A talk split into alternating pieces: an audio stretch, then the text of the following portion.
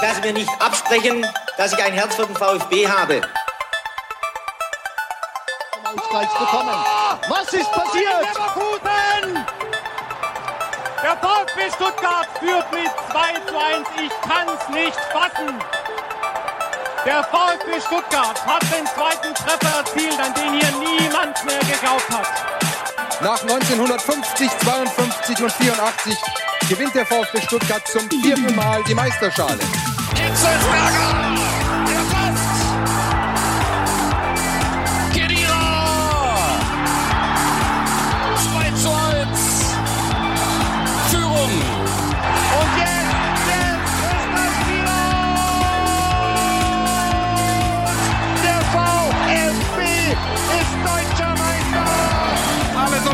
Das komplette Fleisch ist aus dem Grill, auf den Grill. Und endlich! Und endlich! Herzlich willkommen zu STR. Mein Name ist Ricky Palm und mit mir im Fanprojekt sitzt Sebastian Rose. Hallo Sebastian. Hallo Eki. Mensch Sebastian, Freitagabendspiel, Flutlicht, Spitzenreiter, Seru Girassi, Volksfest. Sebastian, ganz ehrlich, gab es schon jemals für dich einen besseren September als diesen? Vermutlich schon, aber ich kann mich ehrlicherweise nicht dran erinnern. Also er muss schon lange her sein und aus VfB-Sicht äh, definitiv nicht. Es war ein wunderbarer Freitagabend. Wir werden heute über diesen Freitagabend zu sprechen haben und wir werden natürlich einen Ausblick liefern auf das, was am kommenden Samstag ansteht. Da geht es nämlich nach Köln. Ähm, das wird kein einfaches Spiel, aber ganz ehrlich, momentan läuft es einfach für uns und ich mache mir gar nicht so große Sorgen ähm, bezüglich des Auswärtsspiels in Köln. Unsere Themen kurz zusammengefasst, wie gesagt, wir blicken auf die Partie gegen Darmstadt, heute sogar mit Bewegtbild. Sebastian. Ja, wir ja. haben endlich die Möglichkeit, hier die komplette VfB STR Experience zu liefern. Das Genau. heißt, für alle Podcast-Hörer, Ja, für euch wird es schwierig mit Bewegtbild. Also generell mit Bild ist es ja schwierig im Podcast. Ähm, das heißt, wenn ihr Bewegtbild haben möchtet, ähm, dann ähm, switcht mal rüber zu YouTube, weil da gibt es Bewegtbild.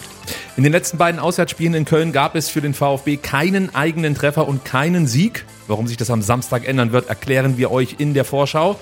Außerdem, Sebastian, gibt es heute unsere Prognose. Welche VfB-Spieler fahren zur EM? Ja, oder besser gesagt, welche schaffen es nicht? Weil eigentlich, eigentlich alle, ja. Eigentlich alle. Es hätten alle verdient, aber es, es werden nur ein paar sein. Wir werden euch heute sagen, welche es konkret werden.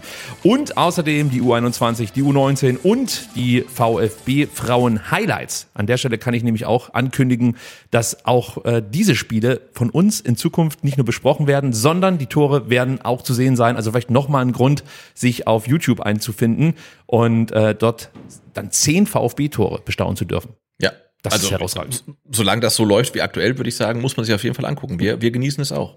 So sieht's aus. Letzte Woche hat das schon hervorragend geklappt. Diese Woche wird es, wird es noch besser und zwar mit eurer Hilfe. Es geht natürlich mal wieder um Spotify und Apple Podcasts. Wir würden euch äh, darum bitten, da einfach mal eine Bewertung für VfB STR abzugeben. Wenn euch das hier gefällt, dann lasst am besten fünf Sterne da. Wenn ihr gerade auf YouTube dabei seid, dann lasst da gerne einen Daumen nach oben da und wenn ihr es nicht eh schon getan habt, abonniert natürlich den Kanal ähm, des VfB Stuttgart. Und noch ein Hinweis in eigener Sache. Nächste Woche nehmen wir erst am Donnerstag auf. Sebastian, du machst mal wieder eine Radtour, aber nicht nach Köln, oder? Äh, nee, in die andere Richtung tatsächlich. Ähm, ich werde am äh, Freitagmorgen hier aufbrechen mit dem Zug Richtung Alpen und äh, dann von Freitag bis äh, Dienstagabend äh, von Murnau bis nach äh, Lugano fahren. Hoffentlich, wenn alles so funktioniert. Und werde auch das VfB-Spiel in Köln dann nur ähm, per Radio verfolgen können, wenn überhaupt. Und ich habe mich ähm, versucht ähm, zurückzuerinnern. Das letzte Mal, dass ich ein Spiel auf dem Rad äh, verfolgt habe, war am zweiten Spieltag letzten Saison, ähm, als der VfB in Bremen gespielt hat und ähm, in der 95. Minute noch das 2 zu 2 gefressen hat. Insofern ähm, fahre ich mit gemischten Gefühlen auf die Radtour. Du ziehst die Stimmung direkt wieder runter. Ja, das sorry. gefällt mir. Also Realist bist du, keine Frage. Äh, aber zu dem Köln-Spiel kommen wir natürlich später. Jetzt wollen wir uns mal anschauen, was denn eigentlich sich am Freitag so zugetragen hat. Und bevor wir über das Spiel an sich sprechen, haben wir eigentlich äh, vielleicht noch ein anderes Anliegen. Wir haben nämlich jede Menge liebe Menschen vor und während der Partie gegen Darmstadt getroffen. Und Sebastian, wir haben Klaus mit K, muss man dazu sagen, getroffen, ohne den wir hier jetzt nicht sitzen würden. Genau, denn äh, Klaus mit K hat dem Klaus mit C äh, einen Brief geschrieben, nachdem es VfB STR nicht mehr gab und hat äh, dem Klaus mit C ähm, doch gebeten, äh, uns zum VfB zu holen. Und ich, ich gehe davon aus, dass das der Auslöser war ähm, dafür, dass wir jetzt hier sind. Danke Klaus an dieser Ja. Stelle. Also äh, ohne ihn gäbe es kein VfB STR auf diesem Kanal. Freut uns natürlich ganz besonders, dass wir ihn jetzt mal kennenlernen durften. Außerdem gab es ein Becherpfand, falls ihr das nicht kennt. Das ist so ein, ja, wie soll man sagen, so eine, so, so eine Veranstaltung vor dem Spiel. Da treffen sich immer ein paar Leute vor dem Palm Beach, trinken zusammen ein, zwei, drei oder manchmal auch vier Bier. Natürlich immer unter 1,0 Promille, ist ja klar. Absolut, ja. Ja, und anschließend wird der Pfand gespendet für eine äh, gute Sache, die dann, glaube ich, am Ende der Saison bestimmt wird. Oder wird das immer schon am Anfang der, der Saison bestimmt? Das weiß ich tatsächlich gar nicht. Da müssen Okay. wir die Leute von Becher mal fragen. Aber auf jeden Fall ähm, geht der Pfand, den ihr spendet, wenn ihr vor dem Palm Beach ein oder zwei Bier trinkt, ähm, ja, für eine zu, zu einer guten Einrichtung und insofern ähm, lohnt es sich ähm, und es lohnt sich auf jeden Fall auch, weil da ganz viele tolle Leute äh, abhängen. Diesmal waren wir drüben beim PSV, haben Ja. uns da getroffen mit dem Body von Dein VfB, mit dem Manu und äh, mit Manus Mama. Und außerdem äh, war der SWR und, und VfB Ultra Martin mit am Start und Danny Geim, den Ja, man Wahnsinn, vom oder? Ja. ZVW kennt. Das war wirklich eine schöne äh, Stunde, die wir da verbringen konnten.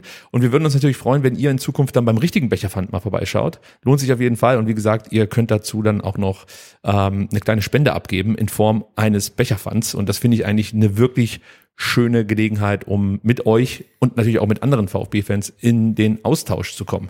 Außerdem, Sebastian, habe ich am Freitag, das möchte ich auch noch ganz kurz mit dir teilen, eine kleine Stadiontour gemacht. Ja, du hast eine 47E bei mir quasi angefangen und bist dann äh, rumvagabundiert. Ich bin also wirklich vagabundiert und äh, war in der Cannstatter Kurve, war auf der Haupttribüne, weil ich mir einfach auch mal die neue Haupttribüne anschauen Ja. wollte. Und ich muss sagen, sieht sehr schick aus. Also gerade der Umlauf und so, das haben sie schon ganz cool gemacht, muss ich sagen.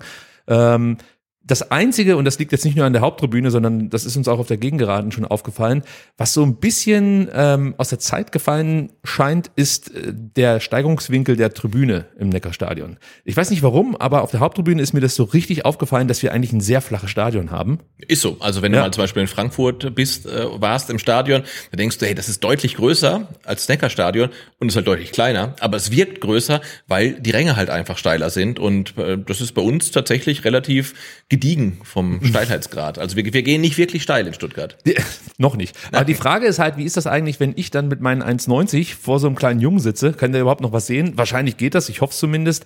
Ähm, aber ähm, was ich dich eigentlich fragen wollte, ob sich das irgendwie deiner Meinung nach auf die Stimmung auch niederschlagen könnte. Denn ich fand, zumindest auf der Haupttribüne, gut, das ist jetzt nicht unbedingt äh, der, der Stimmungshort schlechthin, aber äh, ich, ich fand es da echt sehr überschaubar, was so Euphorie angeht, ähm, zumal man dann in die Cannstatter Kurve rüberschaut und du siehst die Fahnen, die Leute springen und äh, es kommt halt irgendwie nichts auf der Haupttribüne an.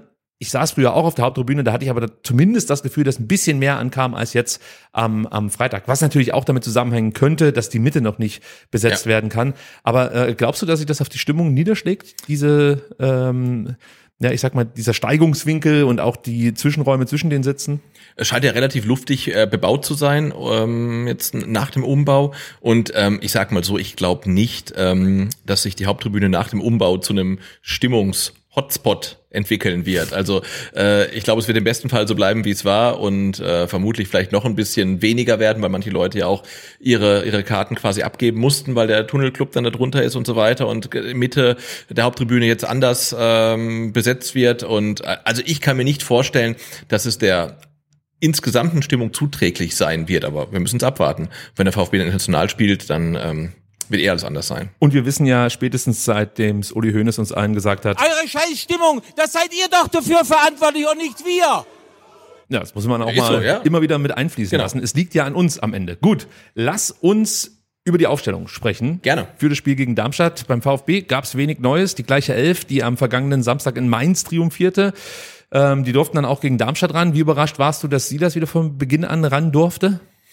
Ah, wenig. Also äh, ich glaube, ein Erfolgsfaktor ähm, in, in dieser Saison ist ja auch die Kontinuität, dass man relativ, oder Sebastian Hoeneß, äh, sehr, sehr wenig tauschen muss. Die Leute die Spieler verletzen sich nicht, zum Glück sind nicht gelb gesperrt, sind nicht irgendwie unterwegs. Insofern macht's gar, gar keinen Sinn, eigentlich dann zu tauschen. Ähm, die Mannschaft ist eingespielt und insofern, wir hatten ja schon ein paar Mal gesagt, wir könnten uns auch vorstellen, dass mal ein Jamie Leveling ähm, spielt statt Silas. Sebastian Hönes sieht das anders und insofern äh, war ich nicht überrascht, dass die gleiche Elf auf dem Platz steht. Hey, überhaupt, man muss sich mal vorstellen, ähm, der VfB hat jetzt fünfmal gespielt und es gab nur 13 Startelf-Spieler bislang in diesen fünf Spielen. Also das haben wir auch schon anders erlebt, dass ständig durchgetauscht wurde. Genau, ich habe es mir mal angeguckt, ähm, jetzt ähm, anhand der Startelf ähm, gegen Darmstadt. Ähm, die einzigen beiden Spieler, die nicht in jedem Spiel gestartet sind, waren Enzo Mio und Angelo Stiller. Ne? Alle anderen sind jedes Mal bei Anpfiff auf dem Platz gestanden und das ist natürlich total viel wert, vor allem wenn du dann die Spiele auch gewinnst und du weißt, okay, wenn die Leute auf dem Platz stehen, dann funktioniert's irgendwie und das ist so, so wertvoll. Ähm, und ja, Stichpunkt Kontinuität ist, glaube ich, ein ganz großes Pfand äh, in der Saison für den VfB. Ja, und die zwei Spieler, die du jetzt benannt hast, da gibt's ja Gründe für. Enzo Mio war verletzt, Hat- Angelo hat, Stiller. ist in drei von fünf Spielen er hat, ähm, gestartet, hat in Leipzig und gegen Freiburg, glaube ich, nicht auf dem Platz gestanden, weil ja Jong auch noch da war, der jetzt beim bei den Asienspielen ist. Und ähm, ja, Angelo Stiller war schlichtweg noch nicht da, glaube Genau. ich. Also hat auch Gründe, warum der nicht jedes Spiel gemacht hat. Ja, ist schon interessant. Es gab übrigens auch einen Grund, warum Roberto Massimo nicht im Kader stand. Der fehlte nämlich erkältet. Also der ein oder andere wird sich vielleicht gewundert haben, denn Roberto Massimo konnte ja durchaus überraschen mit seinen Einwechslungen. Also ich glaube, den haben viele abgeschrieben, als er zurückkam aus Portugal. Ähm, der hat sich aber definitiv wieder zumindest mal in den Kader gespielt. Bin mal gespannt, ob er jetzt nach überstandener Erkältung auch in Köln wieder im Kader stehen wird. Aber ich freue mich natürlich für Roberto, wenn er hier nochmal angreifen kann beim VfB Stuttgart, denn dass er Qualitäten hat, das haben wir hier in alten zurückliegenden Folgen schon oft thematisiert. Bei Darmstadt, ähm, um da auch mal drauf zu sprechen zu kommen, gab es zwei Veränderungen im Vergleich zum Gladbach-Spiel. Riedel rutschte für den rot gesperrten Magliza in die Innenverteidigung und Honzak ersetzte Tobias Kempe. Ähm, ja, und nach 13 Gegentoren aus den ersten vier Partien ja, reagierte Thorsten Lieberknecht ja auch ein Stück weit ja auf die Gegebenheiten, hat seine Formation etwas angepasst. Bislang hatte ich schon das Gefühl, dass Darmstadt durchaus mitspielen wollte in den Bundesliga-Partien, die sie bestritten haben. Am Freitag war relativ früh klar, sie wollen bloß kein Gegentor kassieren. Super destruktives 5-4-1, also wirklich Fünferkette, Viererkette davor, Beton anrühren. Ähm, hast du sie so defensiv erwartet oder hat dich das dann ein Stück weit überrascht?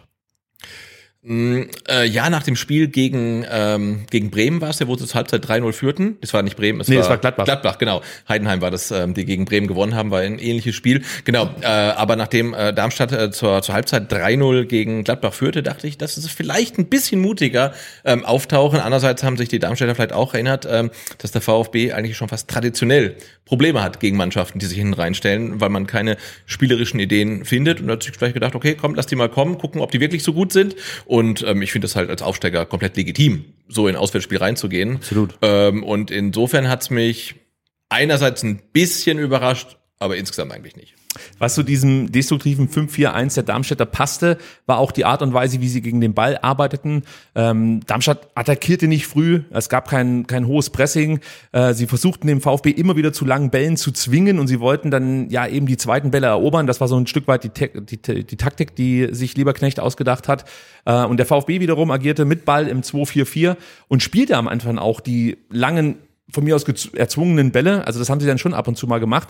Und in der ersten Halbzeit waren gerade Daxos Diagonalbälle absolut money, also die kamen einige Male an. In der zweiten Halbzeit, da reden wir nicht drüber, da nahm die Qualität ab. Genau, aber das Schöne ist ja, wenn dich der Gegner ähm, zu Diagonalbällen zwingt, hast du ja Spieler mit Sagadu und vor allem auch mit Ito, die das halt auch können. Also das ist jetzt nicht der Worst Case für den VfB, wenn du lange Diagonalbälle schlagen musst, weil du kannst es halt. Du kannst es und du kannst dir natürlich so ein bisschen Zeit erkaufen, weil das fällt ja sowieso auf beim VfB Stuttgart. Sie werden trotz dessen, dass sie jetzt vielleicht nicht so viel Durchschlagskraft erzeugen können, nicht nervös und verlassen nicht ihren Weg, sondern sie schauen sich den Gegner an, legen sich den Gegner zurecht und erkennen dann Schwachstellen und bespielen die dann. Das wird auch nachher nochmal Thema sein, aber das muss ich jetzt schon mal erwähnen, weil mir das vor allem in dieser Saison unter Sebastian Hoeneß immer wieder positiv auffällt. Nochmal zurück zu den Diagonalbällen, die eben häufig auf den rechten Flügel rausgespielt wurden, denn da hatte Pascal Stenzel eigentlich die gesamte Partie über viel zu viel Platz, ja, vor allem im Halbraum war er immer anspielbar.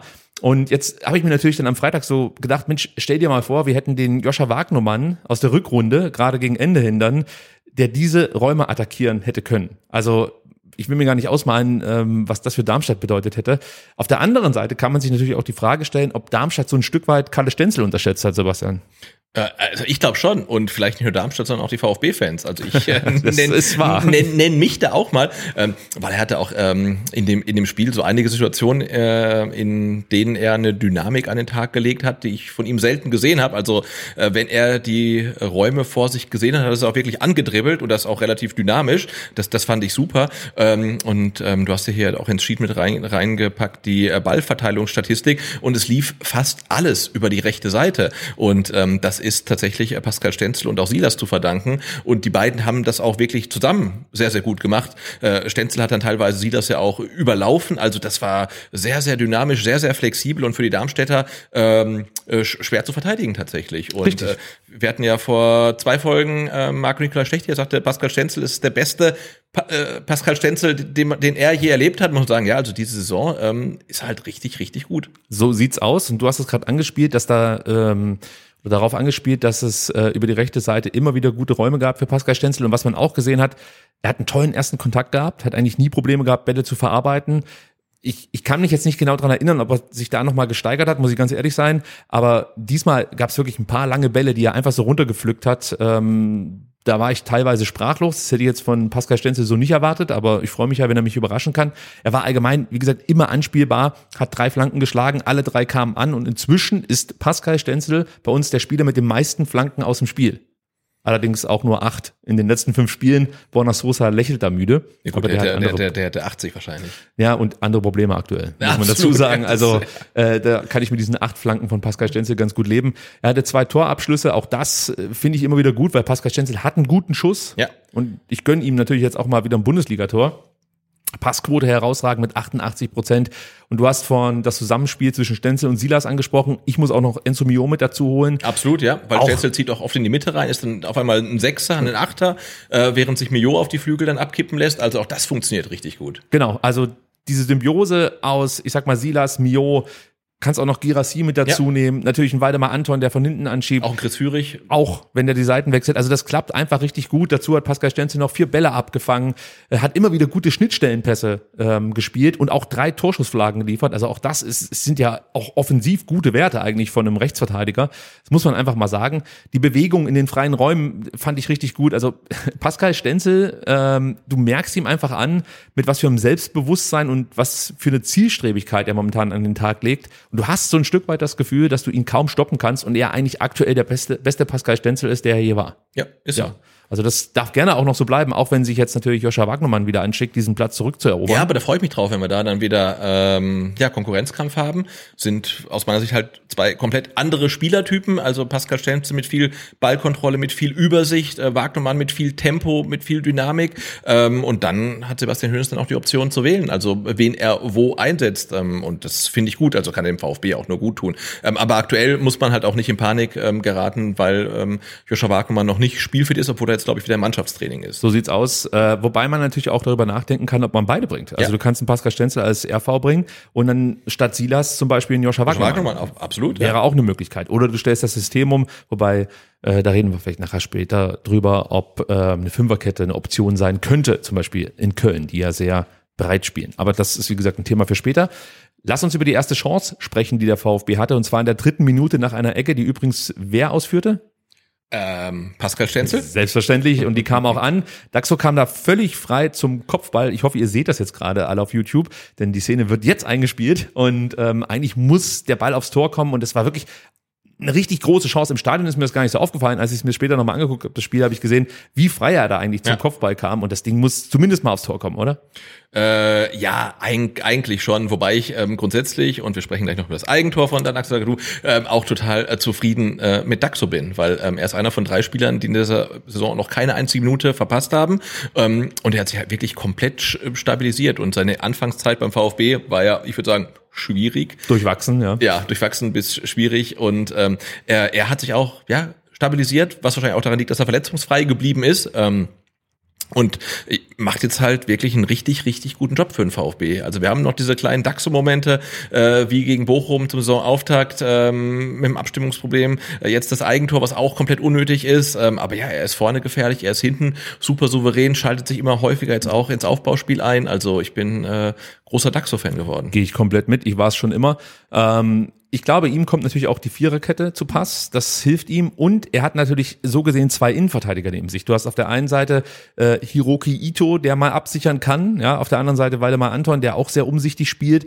Und die ergänzen sich da einfach hervorragend. Und ich, ich glaube wirklich, dass das momentan Daxo enorm viel Sicherheit gibt. Und mit jeder Spiel, Spielminute kommt auch die Selbstverständlichkeit zurück. Und du merkst einfach die Qualität, die er hat, die er mitbringt. Und wir haben es ja, glaube ich, letzte Woche schon mal thematisiert. Ähm, er soll sich ein bisschen Zeit lassen mit der Leistungsexplosion. Nicht, dass das der nächste Spieler ist, der im Winter von, oder im Sommer äh, von, von irgendwelchen Mannschaften attackiert wird, denn ich hätte Daxo in dieser Form gerne noch eine Weile bei uns. Äh, zumal ja bald Großes anstehen könnte, Sebastian. Da nutze ich ja einfach mal die Gelegenheit. Also Leute, freut euch schon mal, wenn dann diese Melodie in Stuttgart ertönen wird und unsere Mannschaft einläuft. Ganz vorne der Kapitän natürlich, Waldemar Anton. Ja. Ja. Und dann, was wird der, was wird der größte Transfer-Coup, den Herr Wohlgemut landen wird, wenn wir in der Champions League spielen? Nicht Bonucci. Äh, er holt Endo zurück. Achso, ich dachte Sascha Kalajdzic. Nein. Endo kommt zurück und spielt beim VfB Champions League. Hier habt ihr es zuerst gehört. Ja. Okay, Sch- Schluss mit diesem albern. Das geht ja Sehr überhaupt albern, nicht. ja. Das ist ja wirklich albern. Also es gibt zwar viel Grund zur Freude, aber nicht zum Lachen beim VfB. Das wissen wir. Ist ja nicht zum Spaß hier. Wir haben gerade über äh, das Darmstädter Anlaufverhalten gesprochen. Unser Pressing gefiel mir über weite Strecken wieder ganz gut. Es gibt immer mal wieder so Phasen, da fällt der VfB aber trotzdem in alte Muster zurück. Heißt, äh, man attack- attackiert nicht so konsequent. Ähm, jetzt überlege ich mir, ob ich da zu kritisch bin, weil man muss natürlich auch sagen, du kannst jetzt nicht 90 Minuten die Intensität liefern, die ich vielleicht gerade fordere. Aber trotzdem, äh, warum wird der VfB deiner Meinung nach dann und wann phasenweise so schludrig. Also dir wird es auch aufgefallen sein, dass sie dann manchmal nicht mehr so konsequent pressen und manchmal sich dann nicht mehr so engagiert ähm, beim Anlaufen zeigen. Hast du dafür eine Erklärung?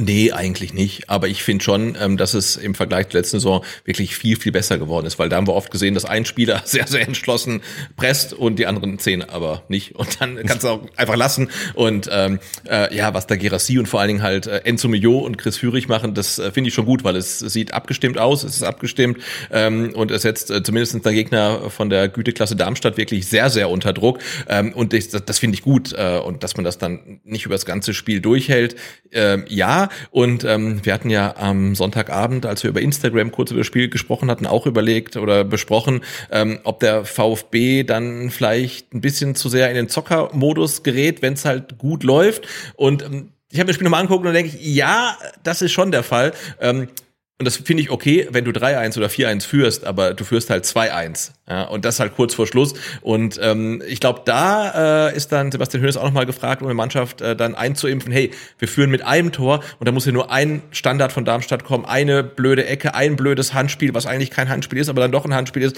eine, ein blöder Freistoß und dann geht das Ding halt 2-2 aus. Und es stand halt bis zur 90. Minute einfach äh, 2-1. Und Darmstadt hatte ja auch noch Chancen, dann den Ausgleich zu machen. Also wir hatten die Chance für Darmstadt einen Ausgleich zu machen.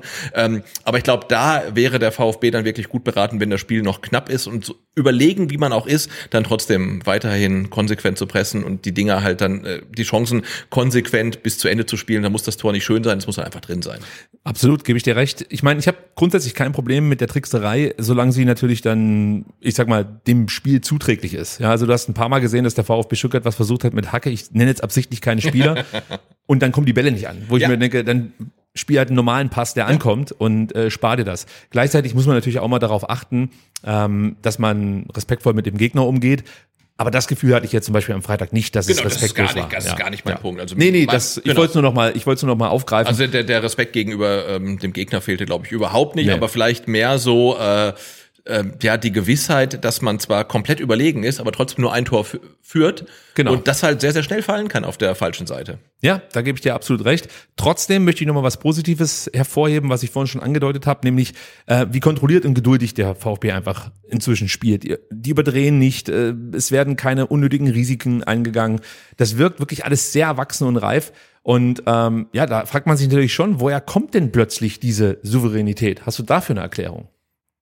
Nee, ehrlicherweise nicht. Nein, also nur, nur halt du- durch den Erfolg, den man jetzt halt Das würde ich auch sagen, ja. in dieser Saison halt gefeiert hat. Man hat immer die gleiche Startelf, äh, fast immer die gleiche Startelf. Äh, man gewinnt fast jedes Spiel und natürlich gewinnst du dann halt Souveränität, weil du weißt, hey, das, was wir gerade machen, das, was uns der Trainer erzählt, das funktioniert. Und äh, wenn der Trainer dann erzählt, äh, Leute, wenn ihr dann 0-1 hinten liegt, spielt einfach genauso weiter, Da glauben das die Spieler halt auch. Und das zu Recht. Und das ist halt schön. Und das tut halt so, so gut, einfach mal mit, mit viel Rückenwind in die Saison reinzustarten. Ja, das ist das eine. Du hast absolut recht. Vier ähm, Sieger aus fünf Pflichtspielen. Natürlich gibt das Rückenwind.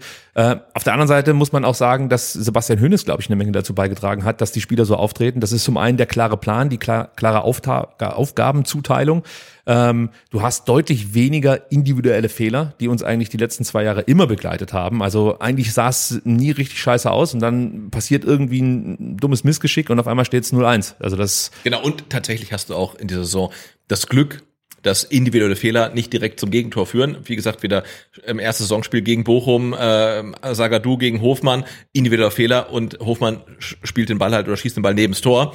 Ähm, letzte Saison wäre der Ball wahrscheinlich drin gewesen und jetzt dann nach ja. zwei Minuten halt nur ans hinten gelegen. Hätte, was für eine Scheiße. Ja. Ähm, du hast, glaube ich, die Saison auch so das Karma, was wir uns verdient haben. Absolut. Also das äh, muss ich auch noch erwähnen. Klar, du hast das Karma und du sagst es richtig was wir uns verdient haben. Also das wurde uns ja. nicht geschenkt, sondern die Mannschaft macht es einfach gut und belohnt sich dann. Und was ich auch erwähnen möchte, ist natürlich, dass Hönes wirklich schnell anpasst und ähm, Dinge an Spieler weiterreicht, ähm, also Hinweise, die der Partie dann wiederum zuträglich sind. Also du merkst einfach, dass Hönes da nicht lange braucht, um zu reagieren, sondern es passiert relativ schnell, dass er sich zum Beispiel Pascal Stenzel an die Seitenauslinie ruft ähm, und ihm dann halt Instruktionen gibt, wie er jetzt in Zukunft vielleicht, ähm, weiß ich nicht, gewisse Räume belaufen soll oder er gibt ihm natürlich, gibt ihm natürlich Messages mit, die er dann weitergibt an, an, seinen, an seine Mitspieler. Und ich glaube, was man auch nicht unterschätzen darf, sind die zwei Jahre Abstiegskampf, denn die formen natürlich auch die Spieler. Ja, also du siehst halt, unsere Jungs mussten die letzten zwei Jahre immer wieder gegen Widerstände ankämpfen und haben das am Ende erfolgreich getan. Und ich glaube, das formt dich und macht dich auch ein bisschen resilienter. Also, was ich meine, du denkst nicht Absolut, so schnell ja. nach darüber, wenn es jetzt mal 0-1 steht, dass das jetzt schon gewesen ist und was weiß ich. Du weißt, es geht immer weiter und du hast dir ja selbst bewiesen, wenn du bis zum Schluss dran glaubst und auch alles gibst, dann geht sowas auch gut aus. Das haben wir 2021 erlebt, das haben wir 2022, 2022 äh, und 2023 ja. erlebt. So ist es richtig. Genau, und gerade bei Spielern wie Miruki Ito, Chris Führig, Enzo Mio, siehst du das ja förmlich, wie sie gereift sind durch die letzten ein oder zwei Saisons, durch die ganze Scheiße, die sie gefressen haben ähm, und, und, gemerkt haben, hey, aber wir schaffen es halt trotzdem. Ähm, und ähm, das lässt sie ähm, für mich jetzt auch deutlich wertvoller wirken, weil sie einfach abgeklärter sind, ja, reifer wirken, äh, nicht in Panik verfallen und, und das gilt ja nicht nur für einen Spieler, sondern es gilt halt für viele Spieler in dem Kader. Und ich glaube, das macht den VfB auch so viel besser, als er noch vor ein oder vor zwei Jahren war. In der 13. Minute gab es eine Szene, jetzt bin ich gespannt, ob du die noch ähm, im Gedächtnis hast. Da gab es nämlich eine Situation, da habe ich mich gefragt, ob das nicht eigentlich hätte Elfmeter für den VfB geben sollen. Vielleicht nochmal für alle, die gerade zuhören. Also ähm, die Szene sah wie folgt aus. Stiller schlug einen Diagonalball auf Stenzel, der auf dem Weg in den 16er war. Und Karic schob Stenzel dann leicht ja, von, von, von hinten und brachte ihn dadurch zur Fall. Das war kein harter Schubser, das, das ist es nicht, aber aus meiner Sicht war es ausreichend, um Stenzel halt umzustoßen. Kannst du dich noch an die Szene erinnern und, und wie bewertest du die? Äh, nein, aber ich habe gesehen, dass du sie reingepackt hast, deswegen habe ich sie nochmal angeguckt und aus meiner Sicht ist es im Leben kein Elfmeter. Oh Mensch, da, also das gibt's ja gar nicht. Also nee, für mich war halt zum einen das Tempo entscheidend und ja. ich meine, Karic, du siehst ihn, das ist ja schon ein Brocken. Ja, ja, klar. Mir, er setzt halt seine Hände mit ein. Er schiebt halt den Unterarm so ein bisschen äh, in den Rücken von, von Stenzel. Aber ähm, für mich das beste Indiz, dass es kein Elfmeter war. Ähm, weder Pascal Stenzel noch seine Teamkollegen beschweren sich so richtig. Und äh, der, der Pascal, der hatte den Blick drauf, du wie früher Colina. also ich glaube, der war der andere der, der, der brodelte innerlich. Ähm, ja, für mich war es zu wenig. Und klar, Na, wenn der Schiedsrichter dann keinen Elfmeter gibt, dann kann sich der VAR auch nicht mehr einschalten, weil es war dann sicherlich keine krasse Fehlentscheidung. Ähm, insofern, also ich für mich war es kein Elfer. Na gut, dann diskutieren wir da nicht lang drüber. Dann bin ich da vielleicht einfach zu feinfühlig. Es lag vielleicht auch daran, dass ich diese erste Halbzeit ähm, aus einer sehr interessanten Perspektive verfolgen konnte, nämlich wirklich ganz unten am Spielfeldrand, Ecke Haupttribüne, Ecke unter Türkheimer. Und es passierte praktisch direkt ja, vor direkt mir. Vor dir, ja. Und ich glaube, in dieser Dynamik, die man da mit äh, erlebt, ist, ist es nochmal krasser irgendwie. Also für mich sah es so aus, als wird er wirklich geschubst und daran gehindert, an den Ball zu kommen. Und ich dachte eigentlich, das ist ein klarer Elver. Ich konnte überhaupt nicht fassen, dass es noch nicht mal einen VR gab. Aber gut, dann habe ich mich da vielleicht getäuscht. Bin ich auf den Pascal Stenzel reingefallen, auf die Schwalbe von Pascal Stenzel. Nee, eine Schwalbe war es ja nicht. Nee, das nicht, das stimmt. Nach 17 Minuten passierte eigentlich das, was wir VfB-Fans aus den letzten Jahren gewohnt waren. Der VfB ist nicht schlecht im Spiel, kassiert aber viel zu billige Gegentore. In diesem Fall treffen wir dann auch noch ins eigene Tor. Lass uns kurz auf das 0 zu 1 blicken. In der Entstehung sah man, wie Girassi eigentlich zu zaghaft in den ersten Zweikampf gegen Karic ging. Also man sieht das jetzt gerade am unteren Bildrand für alle, die auf YouTube dabei sind. Ähm, da hätte ich mir ein bisschen mehr Konsequenz gewünscht. Karic konnte dann Jasula anspielen. Über ihn verlagert Darmstadt das Spiel. Stuttgart übt in dem Moment viel zu wenig Druck aus. Also das ansonsten von uns auch gelobte Pressing fand de facto vor dem 0 zu 1 nicht statt. Ja. Äh, Starke bekommt dann den Ball auf dem Flügel. Dann agiert Ito auch wieder nicht konsequent genug. Ich möchte aber gleich dazu sagen, bevor ihr jetzt alle empört seid, der macht eigentlich vieles richtig. Ja, also sprich, er wartet darauf, wie verhält sich der ballführende Spieler. Es gab mal eine Szene, ich glaube, das war in der Saison 20 20, 2021, da hat Pascal Stenzel mal sehr unglücklichen Elfmeter verschuldet. Nein, es war, es war natürlich nicht Pascal Stenzel, sondern Konstantinos Mafropanos, der äh, agiert hat, bevor der Gegenspieler eine Bewegung gemacht hat. Und der hat das natürlich dann sofort ausgenutzt und hat sich über das Bein von Daxo fallen lassen. Äh, es war gegen Frankfurt, meine ich, falls ihr das nochmal nachschauen wollt. Ähm, auf jeden Fall, wie gesagt, also Ito hätte trotzdem ein bisschen konsequenter sein können.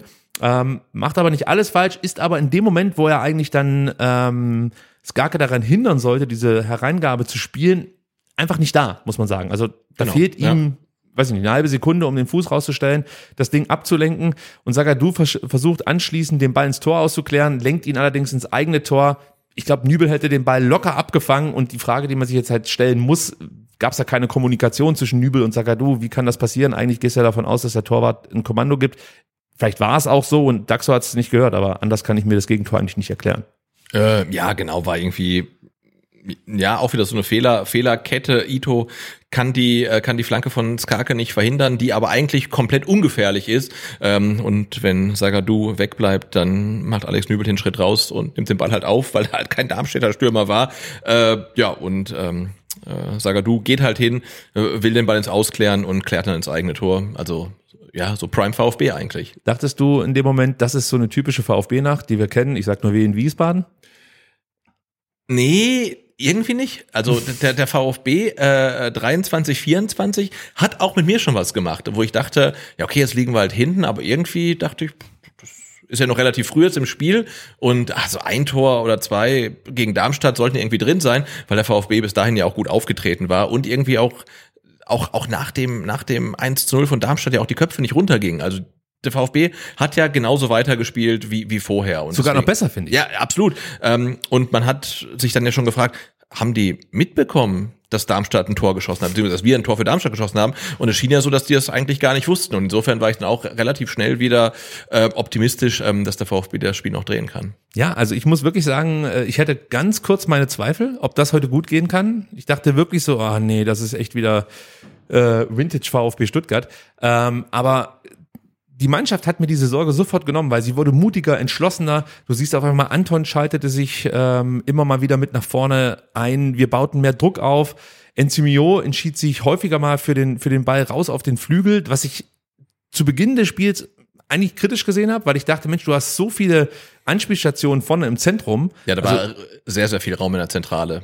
ja, aber der warum attackierst du den nicht Ja, so? genau. Und äh, das hat mich so ein bisschen irritiert, aber eigentlich führte das dazu, dass wir halt über diese, über die Halbräume auf rechts und natürlich über den Flügel auf rechts, insbesondere über Pascal Stenzel, immer wieder zu Chancen kamen, später dann auch über Chris Führig, reden wir mit Sicherheit noch, noch drüber. Und weil wir das gerade besprochen haben, dass es in, der Zentrale ja durchaus Räume gab, die hätte andribbeln können oder hätte irgendeinen Spieler schicken können. Du hast natürlich auch immer die Option, Girassi anzuspielen, der mit dem Rücken zum Tor fast nicht zu verteidigen ist. Also der lässt den Ball klatschen, ähm, der macht ihn fest, was du willst von ihm im Endeffekt. Und da habe ich mich natürlich schon am Anfang gefragt, Mensch, Enzo, warum spielst du den nicht häufiger an? Vielleicht war es aber natürlich auch eine taktische Vorgabe, könnte, könnte auch sein.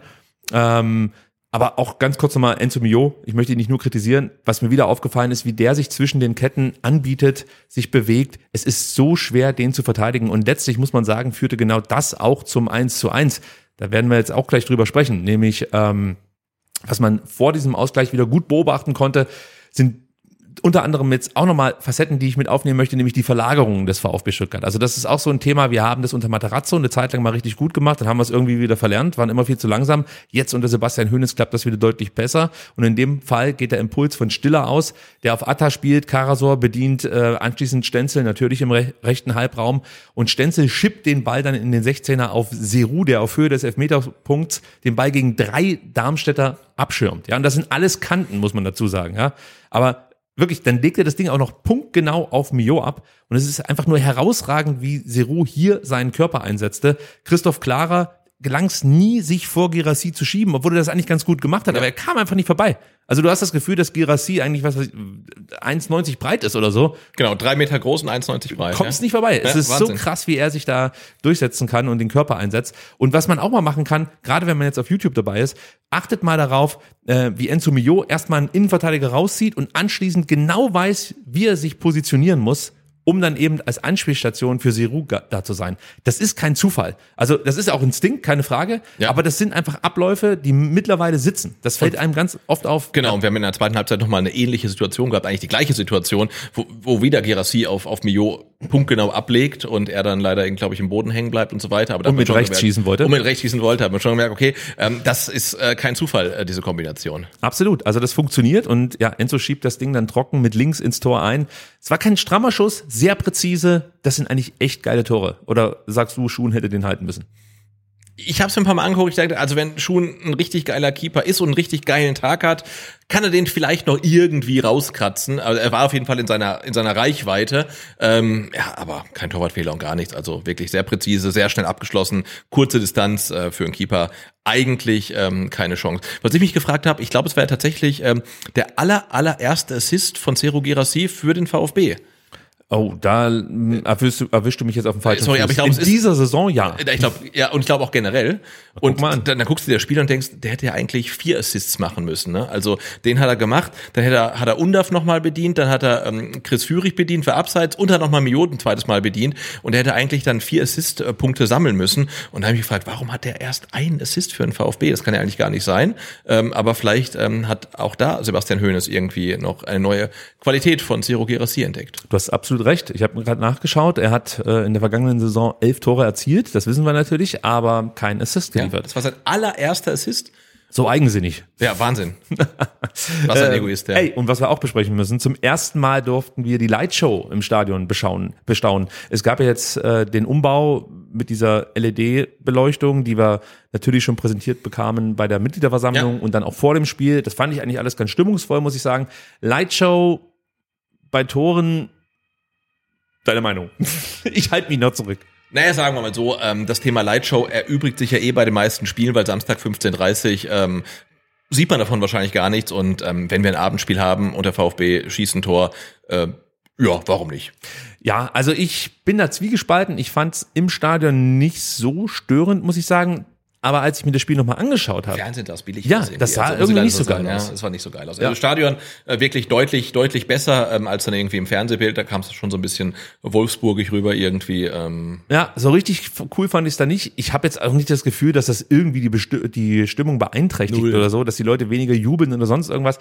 Es ist halt wieder so eine Eventisierung, Ja. die muss man wollen oder eben nicht. Genau, und ich genau. glaube, es gibt genügend Leute, die finden das wunderschön und es gibt halt auch genügend Leute, die sagen, das brauche ich nicht.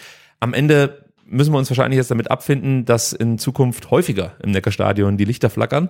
und ich sag mal so, ähm, wenn die Lichter flackern, wenn der VfB ein Tor schießt, dann können sie von mir aus auch sehr, sehr oft flackern.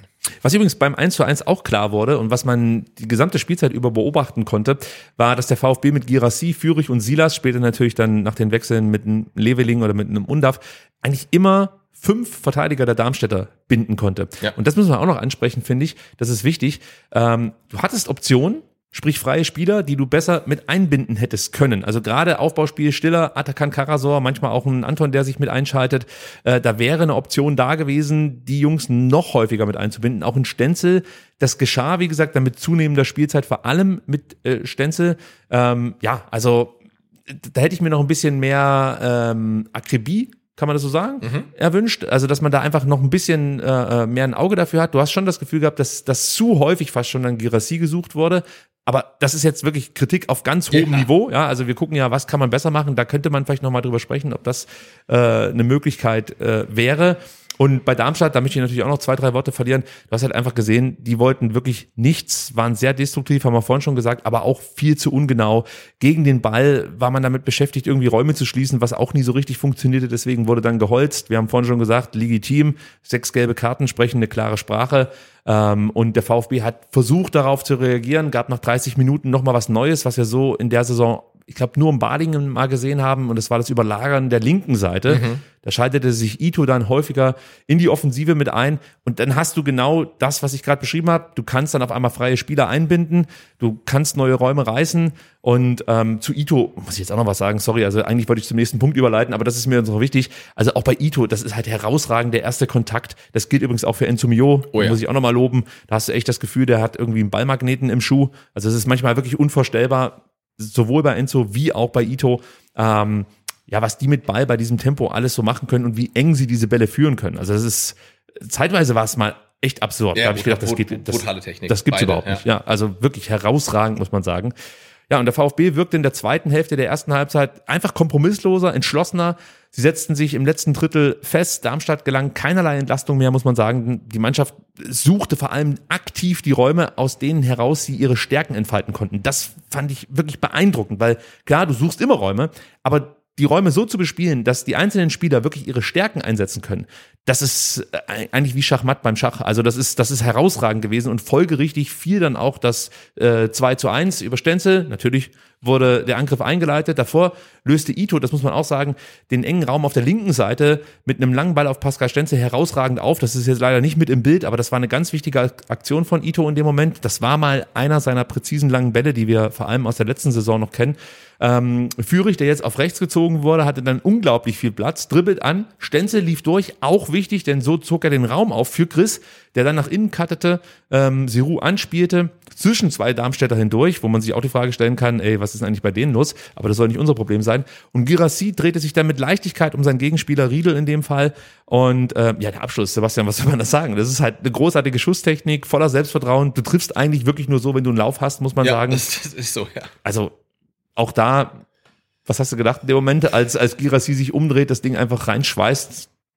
Abnormal. Ja, das ist okay. Heute, heute wird alles gut. Also, wenn, wenn das klappt ähm, und du hast einen Gerassi auf dem Platz, äh, dann gewinnst du gegen Darmstadt. Also, äh, das ist ja wirklich so, dass das Selbstvertrauen aus ihm wirklich äh, mittlerweile heraustropft. Also, das, das merkst du ihm ja an. Ähm, er, er kriegt den Ball 17 Meter und er überlegt gar nicht, ob er nochmal irgendwie abspielen soll. Er, er sieht, okay, ich habe eine Schussbahn und zieht halt ab und äh, ja, brutal. Das Ding ist drin. Übrigens, kurz danach hat sich Riedel fast nochmal mit dem gleichen Move ähm, ja auch dupüren lassen, muss man sagen. Also wenn das einmal funktioniert, dachte sich offensichtlich äh, Serou Girassi, mache ich das nochmal. Und in der 39. Minute, Sebastian, müssen wir über etwas sprechen, was in dieser Saison noch nie passiert Ja, ein ist. Skandal. Ja. Und zwar, Girassi schießt aufs Tor und der Ball wird gehalten. Ja. Unglaublich. Also man muss sagen, Torschuss kann man es vielleicht nicht nennen. Er versucht so mit so einem langen Ball, ich möchte es jetzt gar nicht groß aufschlüsseln, er versuchte, äh, versuchte mit so einem langen Ball noch irgendwie an eine Hereingabe, ich meine auch wieder von Stenzel zu kommen. Das ist ja unglaublich. Pascal Stenzel, Man of the Match, ja. muss man so Stenzel sagen. all over, ja. Ja, ähm, und äh, kann den Ball halt nicht gut platzieren. Also es war eine leichte Beute für Schuhen, aber trotzdem wollte ich es erwähnt haben. In der 39. Minute am fünften Spieltag ist es soweit. Seru Girassi schießt aufs Tor und der Ball wird gehalten. In den letzten Sekunden der ersten Halbzeit gab es dann noch zwei gefährliche Situationen. Einmal in der 45. für Darmstadt, da konnte Sagadu eine Hereingabe von Melem gerade noch so abgrätschen. Brutal wichtig. Total. Ja. Weil, weil wenn er den nicht kriegt, äh, äh, ja, dann ist der Darmstädter Stürmer komplett frei und ähm, dann gehen wir vielleicht äh, mit einem 2 zu 2 ähm, in die Halbzeit. Ja, hätte so sein können. Wir hätten aber auch mit einem 3 zu 2 in die Halbzeit gehen können, in, in der Ein Nachspielzeit. 3-1 wäre es dann gewesen oder ein 3-2. man Ja, je nachdem, wenn das Je nachdem, ja. genau. Äh, als Tor geendet hätte, dann äh, hätten wir das Problem gehabt. Aber sei es drum, also Chris Führig, darauf wollten wir eigentlich hinaus, musste in der dritten Minute der Nachspielzeit aus meiner Sicht auch ja eigentlich einen Treffer erzielen. Äh, Nübel musste zunächst erstmal kurz und, äh, Kopf und Kragen riskieren, erinnerst du dich noch? Äh, ja, davor? das war das war eh so eine so eine äh, äh, Kette von äh, schlecht gespielten Pässen. Ich glaube, ähm, Waldemar Anton bringt sich ähm, wirklich so im Mittelkreis selbst in Not, nimmt den Ball unsauber an, ähm, kann dann so mit Mühe und Not noch ähm, auf auf die rechte Seite rauslegen zu Enzo Mio. Also wirklich ähm, in, in höchster Not, weil wenn er da den Ball verliert, dann wird sehr sehr kritisch. Ähm, er spielt ihn sehr sehr unsauber auf die rechte Seite. Ähm, Enzo Mio kann den gerade noch erlaufen, spielt ihn zurück zu Nübel, aber auch nicht mit dem richtigen Tempo, auch ein bisschen zu lasch. Nübel muss weit, weit rauskommen, irgendwie 20, 25 Meter äh, vorm eigenen Tor, will ihn dann flach auf, ich weiß gar nicht, glaube ich, Stenzel spielen. Ich glaube, er hat gedacht, ich hau das Ding Ah, einfach weg, weg. ja. stolpert dabei noch, also auch ganz, ganz seltsam. Also war wirklich so Anton, Mio, Nübel und okay, keiner von dreien sah so, so richtig, richtig gut aus. Ähm, aber man kommt irgendwie aus der Situation wieder raus, kommt wieder in Ballbesitz, in kontrollierten Ballbesitz ähm, und ähm, dann äh, geht das über Atakan Karasor, der dann, glaube ich, wieder so die Kontrolle ins Spiel Genau. reinbringen kann. Ähm, der spielt auf äh, Girassi, der dann wieder versucht, einen Assist äh, zu landen, denn er spielt dann einen wunderbaren Ball ähm, auf Chris Führig, der äh, über rechts dann, glaube ich, startet und, und tief geht und läuft dann in den Strafraum rein, ähm, schickt seinen Gegenspieler noch äh, ja ins Kino und dann weiß ich nicht, was er gemacht hat. Also entweder er schießt oder er spielt auf Silas. Aber egal, welche von beiden Optionen er gewählt hat, keine von beiden war gut, weil der Ball geht halt ins, ins Tor aus und Silas hat keine Chance, äh, dran zu kommen und ähm, aufs Tor geht der Ball auch nicht. Also da war vielleicht wieder Vintage schwierig, äh, zwei Gedanken im Kopf und es wird dann irgendwie so eine, so eine Lösung irgendwo in der Mitte, die keinem weiterhilft. Ja, genau so war's. Also ich habe mir auch gedacht, das Ding musst du besser ausspielen. Silas stand eigentlich gut, ähm, den kannst du anspielen. Auf der anderen Seite ist es auch eine Position, aus der Chris Führig treffen sollte. klar. Und ja, vielleicht war es genauso, wie du gesagt hast, dass er sich nicht so richtig entscheiden konnte und am Ende so eine Mischung aus beidem gewählt hat, was am Ende natürlich auch nicht funktioniert hat, überraschenderweise. Also es gelingt dem VfB nicht alles, man muss schon noch ein bisschen was dafür tun. Zweite Halbzeit, keine Wechsel beim VfB. Bei Darmstadt musste Luca Pfeiffer zur Halbzeit raus. Für ihn kam Philipp äh, Stojakovic und ähm, ja, kurz was zu Pfeiffer. Groß aufgefallen ist er nicht. Kannst du dir vorstellen, dass, dass Luca hier nochmal beim VfB eine große Rolle spielen wird? Siehst du das? Schwierig. Nee, sehe ich nicht, ganz ehrlich. Also seine Zeit hier war schon einfach brutal unglücklich und jetzt, äh, also wenn er jetzt nicht für Darmstadt irgendwie 15 Saisontore schießt, ähm, sehe seh ich das irgendwie nicht. Also wenn er die machen will, weiß ich noch nicht. Langsam loslegen, ja. Nee, also äh, ich finde es ein bisschen schade, weil Luca Pfeiffer scheint ein guter Typ zu sein Ja. und man würde es ihm auch irgendwie gönnen. Total, ja. Aber er hat vielleicht so ein bisschen das Terodde-Syndrom, sprich in der Ja. zweiten Liga flutscht's, in der ersten Liga sind es dann ein paar hundertstel Sekunden, die das Spiel zu schnell für ihn läuft. Ähm, also schwer zu sagen, aber äh, ich sehe jetzt da auch keine große Entwicklung, muss ich ganz ehrlich gestehen. Nee, ich dachte auch, dass man ihn viel besser mit einbeziehen kann auf Darmstadter Seite, dass, dass das Spiel eher auf ihn zugeschnitten wird. Aber äh, selbst wenn sie diese langen Bälle spielen, da, da kommt halt nichts an. Ich glaube, Pfeiffer hat nicht einen Zweikampf gewonnen. Also das war wirklich nicht besonders gut. Und man hat dann halt gesehen, mit der Einwechslung von Stojakovic hat Lieberknecht vorne auf 3-5-2 umgestellt, also mit zwei Stürmern gespielt. Honzak ähm, und, und, und Stojakovic waren dann eben die Zielspieler. Darmstadt attackierte dann ab der Mittellinie, also ein bisschen früher als davor. Und ähm, das war ganz interessant. Also Lieberknecht hat nach dem Spiel ja legendäre Field-Interviews ge äh, gegeben, die wir jetzt gar nicht groß thematisieren wollen. Aber eine Aussage habe ich mir halt gemerkt. Äh, die hat übrigens nichts mit dem Cluburlaub zu tun, sondern ähm, er hat so ein Stück weit bemängelt, dass, dass sich manche Spieler nicht in den Plan gehalten haben. Und da ging es darum, Druck auf die Flügel- und Halbraumspieler auszuüben. Und das ist genau das. Also sorry, wenn jetzt hier gerade jemand zuguckt von einem gegnerischen Verein, dann kriege ich bestimmt irgendwie äh, ein Problem mit dem VfB Stuttgart. Aber das ist ja genau das, was du eigentlich mu machen musst, um Ja, ja, den klar. VfB so ein Stück weit unter Druck zu setzen, weil sie halt eben über Außen aufbauen. Und äh, wenn du dann Innenverteidiger anläufst, ja, das kannst du halt komplett sparen, weil sie dann genau das, das Spiel aufziehen können, was sie wollen, nämlich dann die Bälle hinten raus auf die Flügel rauszuspielen und dann wieder nach vorne ins Zentrum zu kommen. Ähm, und ähm, ja, also ich glaube, dass das Darmstadt vor allem versucht hat, das Spiel dann etwas weiter auseinanderzuziehen. Das heißt, ähm, das Feld länger zu machen. Also nicht in die Breite auseinanderzuziehen, sondern in die Länge. Und das äh, gelang eigentlich mit Stojakovic ein bisschen besser, wenn jetzt auch nicht gut, aber ein bisschen ich glaube, besser. Darmstadt als hat auch in der zweiten Halbzeit äh, mehr Ballbesitz als der VfB, ne? Also das äh, scheint dann ja auch ein Zeichen dafür zu sein, dass es äh, funktioniert hat, was man vorgehabt hat. Wir haben vorhin darüber gesprochen, wie überrascht wir waren, dass Silas wieder den Vorzug vor Leveling erhalten hat. Ähm, der hat es ganz gut gemacht, aber ich fand dann gerade in der zweiten Halbzeit wurde es immer besser. Er lief deutlich energischer an, muss man sagen. Das hat mir ein paar Mal gut gefallen. Er hat in der ersten Halbzeit noch einmal super nach hinten mitverteidigt. Ja. Gab es auch Szenenapplaus von der Cannstatter Kurve. Hat er mal einen Ball abgegrätscht. Das sieht man auch nicht so oft von ihm. Das war gut. Er hat ein paar Mal seine guten Antritte gezeigt. Ich kann mich an eine Szene erinnern, da wird er also mindestens mal leicht gehalten. ja, leicht, also. Aber der Matthias Jöllenbeck, dem war's egal. Ja, dem war es egal. Also, der hat ja nicht schlecht gepfiffen, aber es war schon so ein bisschen in inkonsequent, wie, Ja. wie, wie würde der Kicker schreiben, in der Zweikampfbewertung. Also, ähm, ja, war, war, war eine okaye Leistung, aber auch nicht mehr. Ja, das Trikot halten. Man kann darüber auch sprechen, ob zum Beispiel Melem in der 56. Minute hätte gelb sehen müssen, als er versucht hat, einen Elfer zu schinden. Ja. Stojakovic hat dann gelb bekommen in der 77. Minute. Äh, Das Trikot halten haben wir gerade eben schon angesprochen und für mich ist auch die Elfer-Szene immer noch kritikwürdig. Sage ich so, wie es ist. Wenn ihr es eh nicht seht, schreibt es in die Kommentare. auch Chris Führig drehte nochmal auf, ähm, konnte sich immer wieder gut über, über seine linke Seite durchsetzen. Die erste Chance In der zweiten Halbzeit hatte dann Serou Girassi in der 53. Minute Stenzel abermals, muss man sagen, über den rechten Halbraum spielt raus auf Silas. Silas Pass auf Mio war nicht gut, aber Enzo stochert das Ding noch irgendwie an Jasula vorbei auf Höhe des Elfmeterpunkts und äh, Clara blockt dann wirklich im letzten Moment den Schuss eben von Girassi. Das, das war eine richtig gute Gelegenheit, muss man sagen. Stark gemacht von Enzo Mio, davor auch stark gemacht von ähm, von Seru, äh, Quatsch, von Pascal Stenzel.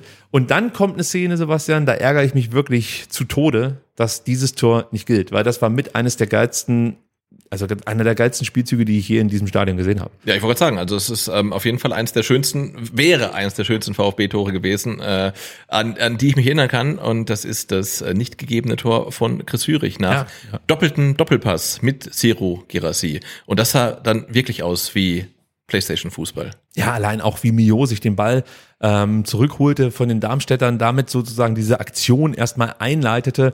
Und dann siehst du halt einfach, ähm, ja, dieser lange Ball an die 16er Kante auf Seru, der lässt Tropfen auf Führig, auch die Übersicht und die Ruhe in dem Moment so zu haben. Dann hast du es gesagt, gibt's den doppelten Doppelpass. Ähm, da tunnelt er sogar noch Ja, Jasula, also da gibt's noch dann wirklich die Freifahrt direkt mit dazu. Und dann siehst du halt den gefühls, gefühlvollsten Pass, der gefühlt jemals in diesem Stadion gespielt wurde Ja. von Seru Girassi. Also das ist, von hinten gibt's eine Perspektive, vielleicht sieht man die jetzt gerade. Ähm, da siehst du halt einfach, wie er das Ding einfach nur wirklich so leicht Ja, ja. berührt und perfekt seinem Mitspieler in den Fuß legt.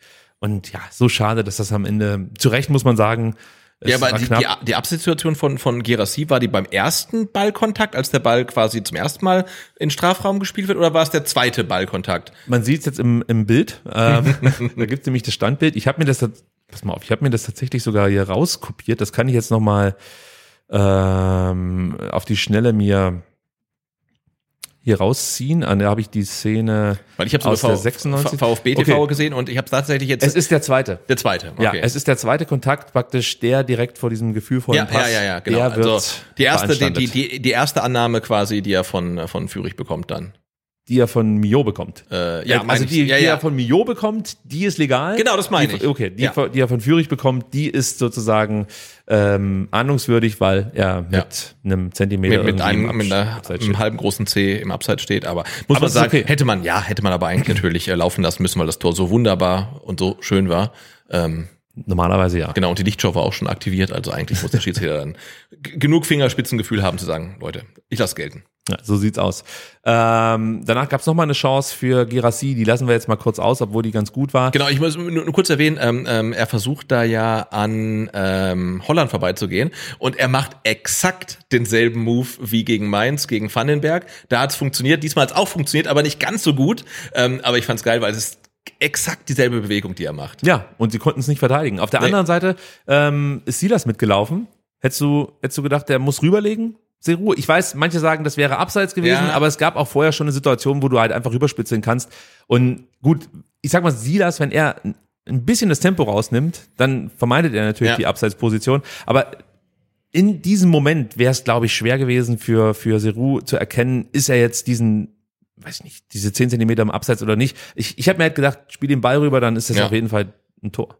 Klar, und ich meine, äh, ich glaube, man kann jetzt nicht sagen, ähm, dass Girassi ähm, egoistisch spielt und er hätte jedes Recht der Welt dazu mit so vielen Saisontoren. Er spielt selbstbewusst. er spielt selbstbewusst, ähm, aber er legt ja auch auf. Ähm, und in dem Fall hat er sich gedacht, komm, ich, ich mache wieder meinen mein Move, der gegen Mainz funktioniert hat. Und dann habe ich die Schusschance. Hat er sich auch erarbeitet. Also und dann ähm, kann kann Schuhen den halt irgendwie halten. Ähm, vielleicht hätte er ablegen müssen, weiß Okay, ich nicht. Aber okay. wie, wie gesagt, äh, mit mit seinem ähm, Scoresheet ähm, muss er nicht mehr ablegen. Also Nach der Szene wechselt Sebastian Hoeneß, bringt Maximilian Mittelstädt für Silas und stellt schon stellt wie gegen Mainz wieder auf Dreierkette um, beziehungsweise asymmetrische Viererkette. Ähm, ich muss sagen, mir gefällt vor allem das Vorwärtsverteidigen von Mittelstädt. Er hat es ein paar Mal gezeigt, dass er halt relativ entschlossen draufgeht, sich da Bälle schnappt und dann natürlich auch nach vorne was initiieren kann. Ist, ist Mittelstädt für dich schon ein Startelf-Kandidat inzwischen? Oder siehst du da keine Chance aktuell? Ähm, also er gefällt mir auch richtig gut, ähm, aber ich sehe ihn noch nicht in der Startelf, nicht ähm, aufgrund seiner Leistung, sondern vielmehr, ähm, weil alle anderen halt auch so gute Leistung zeigen. Und ich wüsste nicht, wen du für ihn rausnehmen sollst. Ne? Ähm, insofern ähm, freue ich mich, dass wir halt ähm, jemanden haben, der wirklich von der Bank kommen kann. Entweder, wenn du führst, um zu sagen, okay, geh vielleicht ein Tick defensiver, ähm, mach aus der, der Viererkette ähm, eine, eine, eine Dreierkette oder diese asymmetrische ähm, Viererkette, werden ein Stück weit defensiver, hab aber im Mittelfeld jemanden, der nach vorne verteidigt, der Bälle erkämpft, der äh, Ballbesitz erkämpft und dann auch gleich umschalten kann. Also hat er richtig gut gemacht. Ja. Jetzt ähm, in in allen Spielen eigentlich. Ähm, aber ich sehe ihn tatsächlich noch nicht wirklich ähm, in der Startelf aufgrund der zum Glück so starken Konkurrenz. Ja, ist eine, ist eine super Situation, in der wir da sind und natürlich auch Sebastian Hoeneß. Das Schöne ist, dass, dass Maxi Mittelstädt, du merkst es richtig, wie er sich in diese Mannschaft reinbeißen möchte. Absolut. Jedes Mal, wenn er eingewechselt Er ist wird. sofort da, er ist, er- sofort ja, da, ne? ja. Also, und du siehst ja keinen, keinen Qualitätsabfall. Also du, Exakt. du nimmst Silas runter, bringst Maxi Mittelstädt, komplett andere Spielertypen, ähm, aber der VfB fällt nicht hinten rein, sondern er spielt halt eigentlich genauso weiter und bleibt halt auch genauso offensiv, weil du halt jemanden hast, ähm, der nicht das Tempo hat von einem Silas, aber der sich, wie gesagt, die, die Bälle vom Gegner erkämpft, der sofort da ist, wenn, wenn ein Gegner mal einen, einen Ball unsauber annimmt, wenn der Ball mal frei liegt. Also ist er halt sofort da, holt sich den Ballbesitz und kann mit ihm auch was anfangen. Also und, Und auch er hat Technik. 69. Minute, die Chance von Mio, die wir vorhin schon thematisiert haben, als er mit rechts versucht hat, den Abschluss zu setzen und dann im Rasen hängen blieb. Da muss man halt sagen, man sieht halt, wie Mittelstädt sich vorher um Bader dreht, stellt einen Körper gut rein, auch technisch insgesamt ganz gut gemacht, geht den linken Flügel runter, bringt den Ball in den Strafraum. Seru mit der Hacke, der darf das natürlich, weil er hat immer recht, wenn er irgendwas macht. Und ähm, ja, das, das Zuspiel vielleicht nicht ganz optimal, es ginge besser, aber ähm, gut, sei es drum. Ich glaube, ähm, Enzo Mio macht von solchen Chancen wahrscheinlich neun von zehn rein. Ja. Diesmal hat es nicht funktioniert. Leider Gottes, wir führen uns einfach mal darauf zurück, dass er es mit rechts versucht hat und nicht mit seinem super starken Genau. linken Fuß. Danach ließ ähm, der VfB Darmstadt immer mehr ins Spiel kommen, hatte ich so das Gefühl. Das erinnerte mich so ein Stück weit an, an die Main-Situation Ja. am letzten Wochenende. Ähm, du siehst halt, wie, wie, die, wie die Darmstädter in den, in den Se im Sechserraum immer wieder gefährlich aufdrehen konnten. Hast kein gutes Pressing mehr gehabt vom VfB Stuttgart. Wir haben vorhin schon darüber gesprochen, hängt wahrscheinlich damit zusammen, dass du dieses Pressing nicht über 90 Minuten aufrecht halten kannst, aber dann denkt man sich halt trotzdem, okay, dann versuch wenigstens diese Räume zu belaufen, äh, Lücken zuzulaufen und äh, gibt den Darmstädtern nicht so viel Luft. Also das, das hat mich schon ein bisschen gestört, auch ein bisschen nervös gemacht. Weiß nicht, wie ging's dir? Nee, absolut war keine gute Phase im VfB-Spiel und äh, es ist auch so ein Stück weit ein Spiel mit dem Feuer. Du hast das jetzt gegen Mainz praktiziert, ist gut gegangen. Jetzt gegen Darmstadt ist auch wieder gut gegangen. Ähm, aber irgendwann kommt der Gegner, der, der das nutzen wird. Ja. Ähm, und ja, und ich glaube gerade in der Phase, wenn du Spiele knapp führst oder in Spielen knapp führst ähm, und dann so ja das Spiel so ein bisschen laufen lässt, den Gegner mehr Ballbesitz lässt, äh, den Gegner machen lässt, äh, das ist gefährlich und es wird nicht immer funktionieren. Und ich glaube, da ist ähm, der Trainer gefragt, dass der VfB gerade in der Phase ähm, aktiver im Spiel bleibt und ähm, dominanter bleibt, weil das war tatsächlich so am Freitagabend äh, das Einzige, was mich gestört hat, also dass man da einfach zu passiv war in der Phase. Aber das Gute ist, der VfB verharrt nicht mehr in solchen Phasen. Jedenfalls nicht lange. nicht lange, man Ja. kämpft sich raus, ja, und von der Bank kann Hoeneß Impulse geben, wie zum Beispiel die Einwechslungen von Dennis Undaff und Jamie Leveling in der 78. Minute. Und Undaff stand kaum auf Platz, da hatte er schon wirklich die Monsterchance zum 3 zu 1, denn in der 80. Minute Presse der VfB dann auch endlich mal wieder gut und äh, Darmstadt bekommt halt die Mitte nicht zu. Seri Seru heißt er, sticht in den freien Raum und äh, wird von Stiller bedient.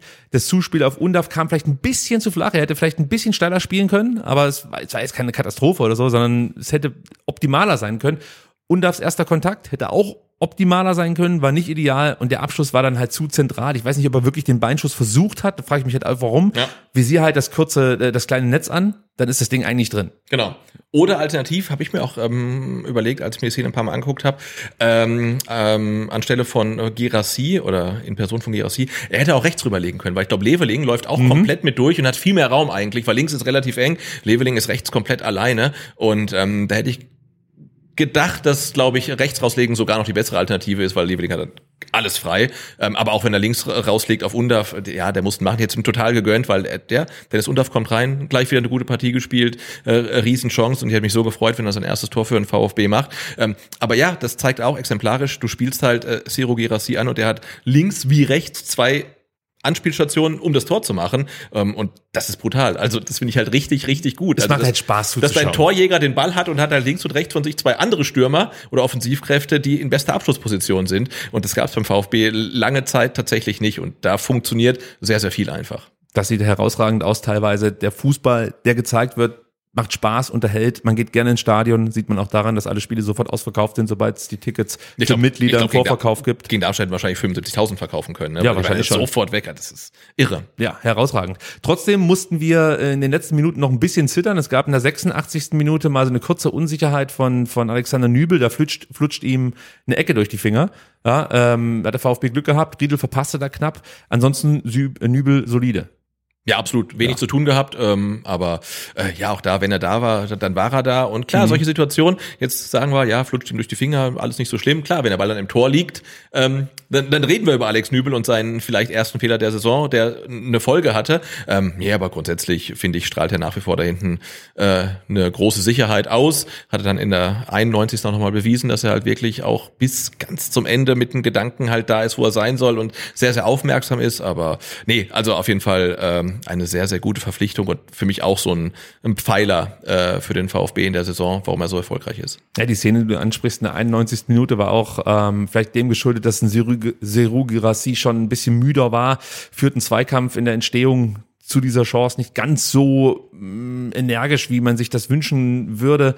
Ähm, Undaf positionierte sich vielleicht ein bisschen zu zentral, deswegen konnte Frank Ronstadt dann eigentlich ungehindert aus dem rechten Halbfeld flanken. Und diese Flanke, ja, die erreicht halt erstmal niemanden, also die war eigentlich gedacht für Stojakovic oder für Kempe, die springen drunter vorbei. Und äh, Anton fälscht dann ganz unglücklich, gar nicht gewollt, mit seinem Schiebenbein diesen Schuss ab, ja, und Nübel war dann schnell unten, klärt zur Ecke, äh, nee, der hat den Ball, so Ja, ist es richtig, ja, ja. richtig, so. Ähm, und es war eine eklige Nummer. Danach gab es gleich wieder Nübel-Nübel-Sprechchöre, was ich super finde, diesen vollen Support, den er da genießt. Ähm, ist natürlich jetzt vielleicht keine Szene, wo man damit rechnet, dass der Torwart dafür jetzt bejubelt wird, aber es war halt so wichtig, ja. Und wir kennen es halt auch anders. Ja, Also, aber, aber ich glaube, das spricht halt auch aus der Seele von vielen VfB-Fans, die schon so oft erlebt haben, dass der VfB in der 91. Minute 2 zu 1 führt und dann kommt eine Flanke rein und ein Innenverteidiger kriegt den Ball blöd ans Schienenbein und schwupps ist der Ball drin, das Spiel geht 2 zu 2 aus. Wir haben es halt so oft erlebt in allen möglichen Variationen, sei es Elfmeter, Eigentore, andere Fehler, Bälle, die durchrutschen und dass das dann mal nicht passiert, das tut halt einfach so unfassbar gut, weil man darf es nicht vergessen, bei aller Überlegenheit, die der VfB hatte, in der 90. Minute war es halt nur ein Torunterschied. Ja. Ähm, Und das kann man dann auch Darmstadt wiederum anrechnen, kann sagen, okay, Aufsteiger und unterlegen und so weiter, Beton angerührt, zu langsam und so weiter, aber sie haben das Spiel bis zur 92. Minute offen gehalten. So sieht's aus. Trotzdem, das letzte Wort in diesem Match hatte Natürlich. der überragende Seru Girassi. Und die, Chance- die Chance entstand wirklich nur, weil der VfB auch gegen Ende dann endlich wieder gut presste, also effizient war vor allem. Und ich sagte es bereits, ähm, du siehst, der VfB nimmt sich zwar immer wieder so Pausen, aber sie kommen zurück. Sie schaffen das aus eigener Kraft. Sie, sie kommen nicht in so eine Negativspirale, sondern sie bleiben dran, holen sich da wieder raus machen dann auch mal oder mobilisieren noch mal Kräfte, so ist es richtig, die vielleicht schon ähm, eigentlich ähm, gar nicht mehr da sein sollten, aber das war herausragend gemacht. Du musst ja auch bei der Analyse eigentlich schon eine Minute vor dem Tor ansetzen, ähm, weil du siehst, Schuhn, der Torhüter, wird am Abschlag so gehindert, ähm, dass er halt nie einen präzisen langen Ball spielen kann. Und das haben sie vorher auch schon mit den Innenverteidigern immer gemacht. Es war ganz, ganz wichtig, dass man da früh attackiert hat äh, und, und den Darmstädtern einfach nicht die Zeit und den Raum gegeben hat, äh, um saubere lange Bälle zu spielen. Und Stenzel fängt dann den Ball ab, Stuttgart baut, baut neu auf. Und nach mehreren Ballstaffetten kommt der Ball natürlich in den rechten Halbraum. ja. Auch Pascal Stenzel. Wer sonst, ja? Mit einem Leih, also auch das, dass ich das jetzt sage, mit so, einem- mit so einem feinen Lob, ja, spielt der Girassi an, setzt ihn in Szene und Seru überlüpft dann Schuhen. Sieht der Keeper immer ein bisschen doof aus, aber was willst du da machen? Also das Ja. ist, wenn du den so lupfst, kannst du den nicht verteidigen. Das Ja, aber da, da, das war wirklich so eine Situation, ne? da, da lupft dann äh, Stenzel den, den Ball auf Girassi und dann siehst du ja im Stadion auch dann die Situation so in, in super Slow-Mo und du denkst, guckst auf Girassi und der denkt sich ja auch, irgendwie guckt auf die und denkt, soll, ich- soll ich jetzt noch mal, soll ich wirklich noch mal jetzt noch was einmachen? Dann, na okay, komm, Dann mach dann mach ich noch halt. einen halt, ne? Also äh, Wahnsinn. Und äh, diese, diese Ballbahn diesen, diesen Girassi-Lupfer, den muss er sich eigentlich patentieren lassen, Ja. weil ich glaube, du kannst eine Nacht um drei weg und sagen, mach das mal. Und er macht es halt. Und er ist immer im Tor und immer unhaltbar für einen Keeper, weil er so ein feines Füßchen hat. Also das ist ganz, ganz große Klasse. Es gab noch mal ganz kurz Aufregung, denn äh, der Schiedsrichter entschied zunächst auf, auf Abseits. Ähm, am Ende korrigierte das der VAR und das Tor zählte. Genau, also nicht mal der Assistent kann Girassi aufhalten. So sieht's aus, so sieht's aus. Und dann war Schluss und das uralte Spitzenreiter-Banner wurde rausgeholt. Weißt du, wann es das erste Mal gezeigt wurde? Keine Ahnung. 2003, 2004. ja, also das muss man sich mal vorstellen. Damals der VfB nach sieben Spieltagen mit 17 Punkten und einem Torverhältnis von 9 zu 0 Tabellenführer, Sebastian. Sieben Spieltage, 9 zu 0, da waren sie aber geizig mit. Da mit waren sie geizig. geizig ja. Aber gut, hinten natürlich ähm, nicht so schlecht. Sehr solide. Ja. Gut, bevor wir zum Fazit kommen, ähm, würde ich sagen, wir hören uns noch einen exklusiven Ton an vom Man of the Match, Seru Girassi. Uh, the most important is the, the win, of course. But yeah, I'm so happy about uh, my uh, my goals. Uh, and uh, like I say always, uh, I want to to be thankful about my uh, teammate because uh, yeah, they assist me good. So today, everybody are happy, and I hope we will uh, continue like this. Ja, Seru Girassi mit wichtigen Worten. Ähm, ich schließe mich dem Ganzen an. Hoffentlich geht es genauso weiter. Dein Fazit, Sebastian, zum Spiel gegen Darmstadt. Ja, jetzt ganz unaufgeregtes äh, Fazit. Äh, der VfB hat zu Hause gegen einen Aufsteiger gewonnen und ich finde, äh, das ist auch ähm, das, was man erwarten darf. Also, und man hat mit einer guten Leistung gewonnen. Äh, man hat das Spiel ähm, am Anfang ein bisschen hergegeben, hat dann relativ schnell wieder die Spur gefunden, ähm, hat es dann aus meiner Sicht ähm, unnötig lange noch offen gehalten. Also du kannst auch nach 60 Minuten ähm, 3-1, 4-1 vielleicht sogar führen. Ähm, in, insofern, ja, vielleicht kehrt so ein bisschen der Schlendrian ein, man weiß es nicht. Ähm, aber der VfB hat es auf jeden Fall äh, ja noch gut nach Hause gebracht und ja, und an Betracht der wirklich guten, guten Leistungen ähm, jetzt ähm, in dieser Saison äh, war war es ein total schöner äh, Freitagabend und äh, der VfB ist äh, Dritter äh, in der Bundesliga und allein das äh, gibt mir schon Grund, ähm, einfach ja den VfB ähm, zu feiern und einfach wirklich froh zu sein, ähm, dass wir endlich mal eine Saison haben, in die wir richtig, richtig gut reinstarten und dann jetzt nach Köln fahren und die haben elf, elf Punkte Rückstand auf dem VfB. Wahnsinn. Ja, der beste Saisonstart des VfB seit 37 Jahren. Das muss man sich mal vorstellen, ja. Ja. Also ich, ich finde, wir sollten das jetzt einfach genießen. Wir wissen alle, das wird kein Dauerzustand bleiben, ja. Und ich sehe das so ein Stück weit wie so ein Kuraufenthalt. Ja? Also ich genieße jetzt einfach als VfB-Fan diesen Saisonstart nach all den letzten Jahren. Ähm, es ist einfach ein tolles Gefühl, diese Mannschaft spielen zu sehen, sich nicht ständig Sorgen darüber zu machen, ob es dieses Jahr reichen kann. Ich habe wirklich ein gutes Gefühl und du sagst es, wir haben jetzt schon elf Punkte Vorsprung auf den Relegationsplatz. Du hast im Endeffekt jetzt schon so viele Punkte oder ein Drittel der Punkte gesammelt, die du am Ende brauchst, um nicht abzusteigen. Genau, und das Schöne ist ja, du hast von der Kur gesprochen, ähm, oder wenn man auch mal den ähm, Vergleich nimmt, zu einem Urlaub, die Erholung, die man sich da sammelt, die ist ja dann relativ schnell wieder weg, aber die zwölf Punkte, die der VfB hat, die sind nicht weg, die bleiben. Die bleiben. Und äh, die könnten dann auch noch auf 15 Punkte erhöht werden, denn am Samstag geht es nach Köln, du hast es schon gesagt. Genau. Äh, ganz kurz noch, wenn wir schon bei Statistiken sind und bei Punkten und so weiter. Ähm, ja, Siro Gerassi, wir müssen nicht drüber sprechen, aber fünf Spiele, zehn Tore. Ähm, er hat also, ich wiederhole, zehn Tore geschossen. Ähm, und die Torschützenkönige der vergangenen Saison, Niklas Füllkrug und äh, Nkunku, hatten 16 Treffer. Das heißt, wenn Seru Gerassi äh, so weitermacht, braucht er noch äh, drei Spiele und wäre dann damit äh, Torschützenkönig der letzten Saison. uneinholbar. Außer Harry Kane wird weiterhin vom Elfmeterpunkt treffen. Ja, genau. Und ähm, wenn sie mal in München darauf kommen, dass Harry Kane äh, Maultaschen mit Spätzle, mit Spätzle, dann Dann läuft alles. Also Ja. warum sagt das der Sebastian? Es gab, glaube eine Äußerung von Alexander Nübel, Nübel ja. in Copa TS, heißt der Podcast? Ja, ich glaube schon, ja. Ja, ich weiß es nicht genau, sorry. Ähm, und da hat er genau das gesagt, dass es hier häufig, warum auch immer, Maultaschen mit Spätzle gibt. Ja, entweder ist es Lost in Translation und es gibt's gar nicht, ähm, oder da werden halt wirklich äh, Verbrechen gegen die Menschlichkeit begangen in der Mercedesstraße. Wir wissen es nicht. Also, am Samstag geht es nach Köln. Die stehen aktuell mit nur einem Punkt auf Platz 16. Aber, Sebastian, Vorsicht, denn ich bin der Meinung, Köln ist deutlich besser, als es der Tabellenplatz aussagt. Der FC spielte gegen Dortmund, Wolfsburg, Frankfurt und Hoffenheim. Alles Teams aus der oberen Tabellenhälfte. Alle Spiele waren eng. Auch am letzten Spieltag gegen Werder Bremen war mehr drin, wenn du mich fragst. Und für mich ist Köln nach Leipzig wirklich der schwerste Gegner in dieser Saisonauftaktphase. Ja, also das wird meiner Meinung nach jetzt eine echte Standortbestimmung. Mit welchen Gefühlen gehst du in dieses nächste Auswärtsspiel? Mm, Ja, so wie du gesagt hast, ne, ähm, dass äh, Köln wirklich ein sehr, sehr schweres Auftaktprogramm hatte, in keinem Spiel wirklich unterlegen war, immer gut gespielt hat, ähm, aber nie gewonnen hat. Und äh, wir, wir kennen es. Ähm, Wir kennen es sehr gut. Es, ähm, wenn die Ergebnisse nicht zur Leistung passen, dann äh, passen sich dann passt sich irgendwann auch die Leistung den Ergebnissen an und dann spielst du auf einmal schlecht. Und äh, äh, so wie jetzt zum Beispiel Sebastian Hönes bei uns immer dieselbe, fast immer dieselbe Startelf aufs Feld schickt und es funktioniert. Ähm, genau das Gegenteil passiert in Köln und dann fängt man natürlich an zu zweifeln und denkt, ja, die elf, die auf dem Platz stehen, sind das wirklich die richtigen? Und ähm, ähm, der Trainer in Köln fängt jetzt an zu rotieren und das nicht unbedingt mit gutem Ausgang. Dann spielt auf einmal der ähm, Außenstürmer ähm, auf der Sechs und auch das hat nicht so richtig funktioniert. Also da beginnen so Mechanismen, die wir hier in Stuttgart sehr, sehr wohl kennen. Ähm, aber trotzdem wird es für den VfB, glaube ich, äh, ja, ein echter Härtetest.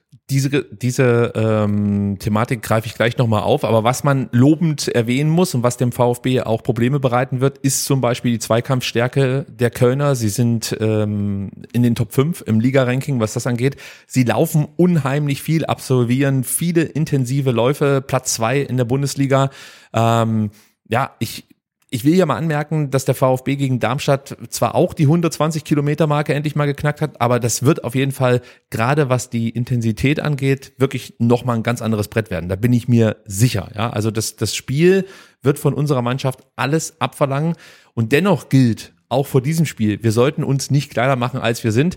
Die Kölner wirken nicht nur verunsichert, sie sind es auch. Also das hast du schon gemerkt. Und vor allem, ähm, wenn du jetzt mit einer entschlossenen Anfangsphase vielleicht ihnen früh schon einen Zahn ziehen kannst, dann kann da auf jeden Fall was gehen. Da bin ich mir sicher. Ja, also ähm, bisher war es so in den absolvierten Spielen, dass wenn ein Gegner überlegen war, dass es den Kölnern wirklich schwer fiel, dagegen zu halten. Also Thema Resilienz, was wir jetzt bei uns oft so gelobt haben, das ging mir da so ein bisschen ab. Du siehst, dass weiterhin die Stützen, die jetzt gegangen sind, Hector und Skiri noch nicht ersetzt werden konnten. Also wir haben uns ja auch Sorgen darüber gemacht, was passiert eigentlich, wenn Dinos geht, wenn Endo geht, wenn Sosa geht. Wir konnten das kompensieren durch gute Transfers und durch Weiterentwicklung ähm, diverser Kaderspieler, die wir eben schon hatten.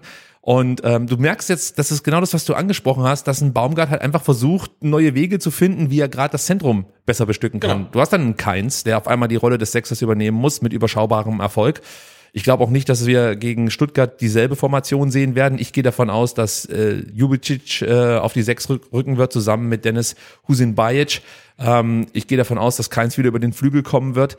Äh, ich glaube, dass das auch diesem Flankenfokus, den der FC ja eigentlich hat, ähm, ja, deutlich zuträglicher sein wird, wenn Keins dann wieder über den Flügel kommen kann. Und ich hätte nicht gedacht, dass ich das mal sagen werde, aber es ist so. Davy, Sel Davy Selke ähm, könnte hier in dieser Partie eine entscheidende Rolle spielen, denn ähm, er ist nicht mehr der Spieler, der mal in Berlin war oder in Leipzig oder auch in Bremen.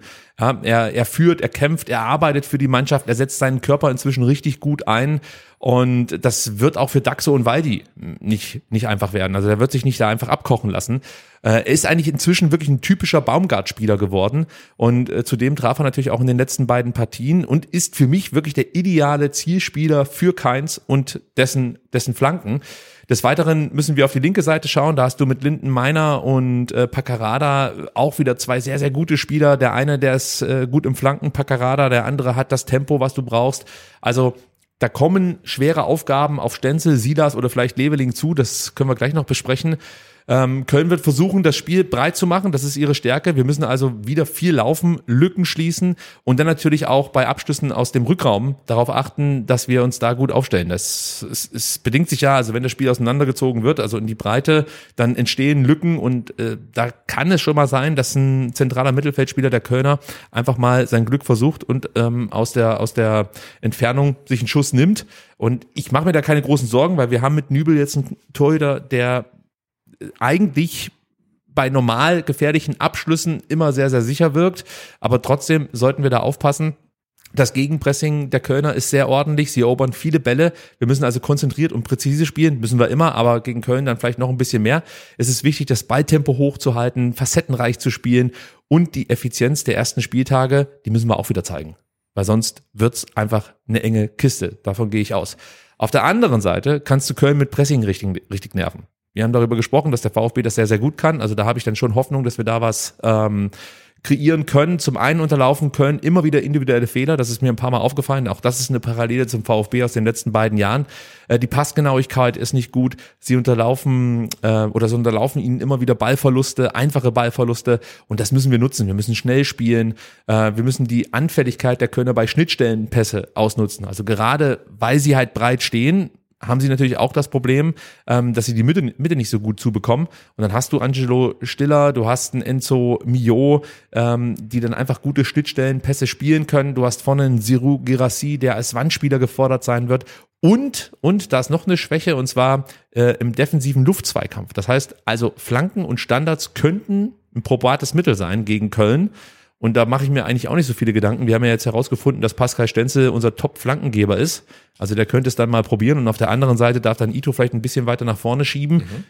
Und da werden wir nachher gleich noch drüber, drüber, sprechen, ob es vielleicht sein könnte, dass genau ähm, eine Fünferkette dann passt für uns, mhm. dass du Ito weiter nach vorne schieben kannst oder vielleicht mit Mittelstädt dann einen Spieler bringst, der durchaus ja auch flanken kann. Ich meine mich zu erinnern, dass er bei Hertha auch regelmäßig die Standards geschossen hat. Also das könnte eine Option sein, da sprechen wir gleich drüber. Aber wir haben natürlich auch noch die Players to watch und ich möchte beginnen mit Damien Downs. Der wird ja nichts sagen. Absolut nichts. 19 Jahre alt, fiel letzte Saison lange aus, aber ist wirklich ein echtes Sturmjuwel, das muss man einfach so sagen. Gegen Bremen gab er ein vielversprechendes Bundesliga-Debüt ab, hatte sogar die Chance auf einen Treffer. Und ähm, ich, ich glaube es zwar nicht, aber ich schließe es auch nicht gänzlich aus, dass Baumgart den einfach mal reinschmeißt. Ja, also der kann natürlich Stürmer spielen, ist klassischer Stürmer, kann aber auch auf der falschen, also als falschen Neuen spielen, kann über den Flügel, über den rechten kommen und ähm, der wirkt ein bisschen unbeschwert. Ja, und das könnte ich mir schon vorstellen, dass ein, dass ein Baumgart denkt, komm, den schicke ich jetzt einfach mal aufs Feld und der soll einfach mal zeigen, was er kann. Ist ein richtig talentierter Stürmer. Äh, ich hoffe natürlich, dass er sich äh, mit, mit dem Talent noch ein bisschen mehr Zeit lässt. Also gegen uns muss es noch nicht zeigen, aber den kann man mal auf dem Schirm behalten. Dann haben wir den gerade schon angesprochenen Dennis Husimbajic, 22 Jahre alt. Ein Stück weit der Shootingstar der Kölner der vergangenen Saison. Sehr robuster zentraler Mittelfeldspieler mit viel Kreativität, gutem Passspiel und einem wirklich guten Abschluss. Ähm, sein Werdegang ist super spannend. Der kam letzten Sommer von Kickers Offenbach und war eigentlich, ja, ich, ich glaube schon für die zweite Mannschaft vorgesehen. Und mit guten Leistungen spielte er sich dann bei den Profis fest und wurde im Sommer von ähm, ja, einigen guten Clubs attackiert. Es hieß ja auch, dass der VfB Interesse gehabt haben soll. Da kann ich mich nicht zu äußern. Aber auf jeden Fall ein hochinteressanter Spieler. Und dann gibt's noch Erik Martel, der ist 21 Jahre alt, RB-Schule und das sieht man auch. Also ist eine absolute Waffe, stark gegen den Ball, gutes Anlaufverhalten, viele Balleroberungen, Kopfball stark, richtig guter Spieler.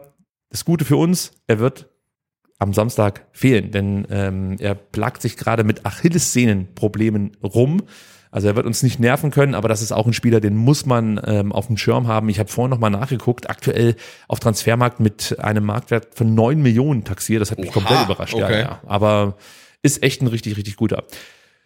Ja gut, dann kommen wir zu uns. Ausfallliste, Sebastian. Was gibt's da zu sagen? Hiroki Ito bekam äh, in einem Trainingsspiel am Dienstag einen Tritt von Jamie Leveling ab und hatte danach Probleme mit dem rechten Sprunggelenk. Es ging Gott sei Dank weiter, war halt auch im Training, also da besteht äh, offensichtlich keine Gefahr, dass er am Samstag nicht zur Verfügung steht. Gleiches gilt für Silas, der am Dienstag äh, mal aussetzen musste, auch er mit Knöchelproblemen.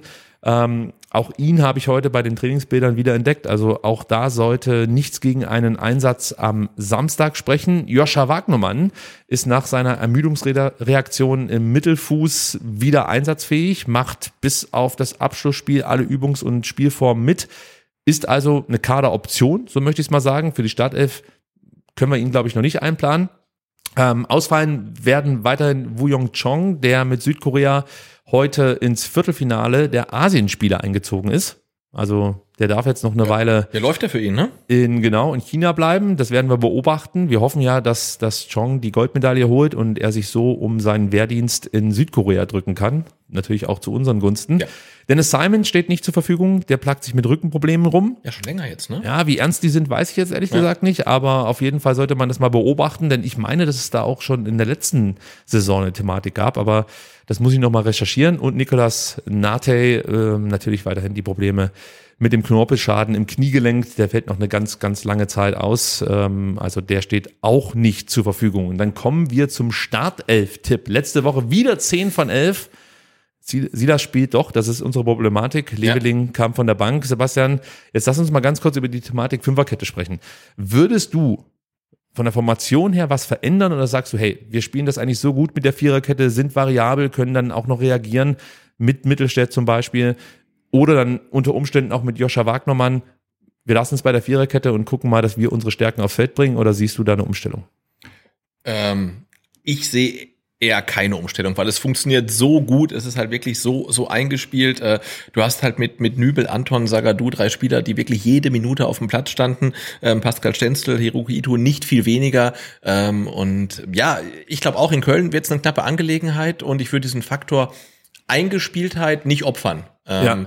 für eine andere Taktik. Ähm, deswegen sage ich, ähm, Sebastian Hoeneß sagt wieder, never change a winning team und läuft wieder genauso auf. Klar ist die Fünferkette eine Option, ähm, aber ich glaube, die Vorteile, die die Umstellung mit sich bringt, ähm, überwiegen nicht ähm, die Vorteile der Eingespieltheit, die die Viererkette hat. Ja, für mich gibt es eigentlich nur die eine Option, dass du sagst, du ziehst Chris Führig auf rechts rüber und bringst dann Maxi Mittelstädt auf links und hast dann die Möglichkeit halt im Spiel ständig zu switchen zwischen Fünfer- und Viererkette und dann darauf zu reagieren, ähm, wie breit eben äh, die Kölner das Spielfeld machen, ob du dann noch Räume verdichten musst, das wäre noch eine Möglichkeit. Auf der anderen Seite kannst du natürlich immer Atta in die Kette fallen lassen, aber ja, also du hast da Optionen, Lass uns mal äh, festlegen, Nübel spielt, ist klar. Äh, die Viererkette ist eigentlich auch klar mit Ito, Daxo, Weidemar, Anton und Stenzel. Ja. Äh, Atakan Karasor, Angelo St- Stiller und Enzo Mio sind klar. Seru Girassi ist klar. Chris Führig eigentlich auch. Ja. Also die Frage ist im Endeffekt, ob Silas spielt.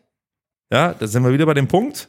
Und wir haben jetzt äh, zwei, drei ähm, Folgen jetzt versucht, ähm, äh, Jimmy Leveling in die Startelf reinzureden. Ähm, es hat nicht funktioniert, ähm, deswegen sage ich äh, Silas in die Startelf. Ja, und ich habe mich jedes Mal durchgesetzt mit meinen verrückten Ideen. Äh, ich gebe dir diesmal recht und sage, jawohl, Silas steht in der Startelf. Das heißt, es wird genau die gleiche Aufstellung sein wie gegen Darmstadt, wie gegen Mainz und die wird dann auch in Köln bestenfalls erfolgreich sein. Ja, auf jeden Fall. So sieht's aus. Dann, Sebastian, kommen wir jetzt zum Orakeln, wenn man so möchte. Denn wir haben uns gedacht, welche VfB-Spieler fahren denn eigentlich zur EM? Bislang gibt's da nicht allzu viele, die zur Auswahl stehen, äh, weil die wenigsten ähm, von ihrem Heimatland berufen wurden. Ähm, aber ich könnte mir vorstellen, dass sich jetzt mit neuem Nationaltrainer in Deutschland durchaus was ändern könnte, was das angeht. Äh, und ich würde jetzt mal gern von dir so, so eine Bold Prediction hören. Ähm, wer fährt denn mit zur EM von unseren Spielern beim VfB Stuttgart? Ähm, genau, heute ging ja die Meldung rum, dass Julian Nagelsmann ähm, wirklich sehr äh, illustre Kandidaten ähm, aus seinem Sheet hat, äh, wie ein Robert Glatzel oder auch ein Davy Selke.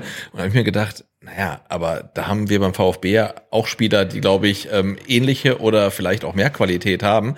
Und ähm, ich hatte vor der Saison schon gesagt, ähm, dass zum Beispiel ein Alex Nübel so überragend hält beim VfB, dass er als dritter Keeper mit, mit zur EM fährt. Und ähm, da bleibe ich bei.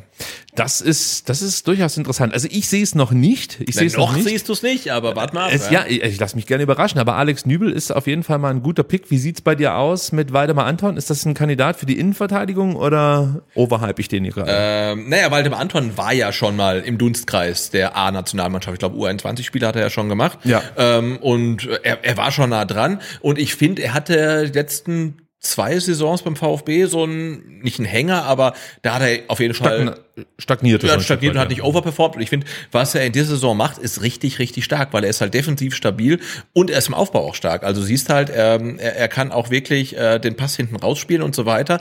Ähm, also auch ihn würde ich nicht äh, komplett abschreiben, ähm, dass er mit zur EM fährt. Meine Bold Prediction ist Enzo Mio.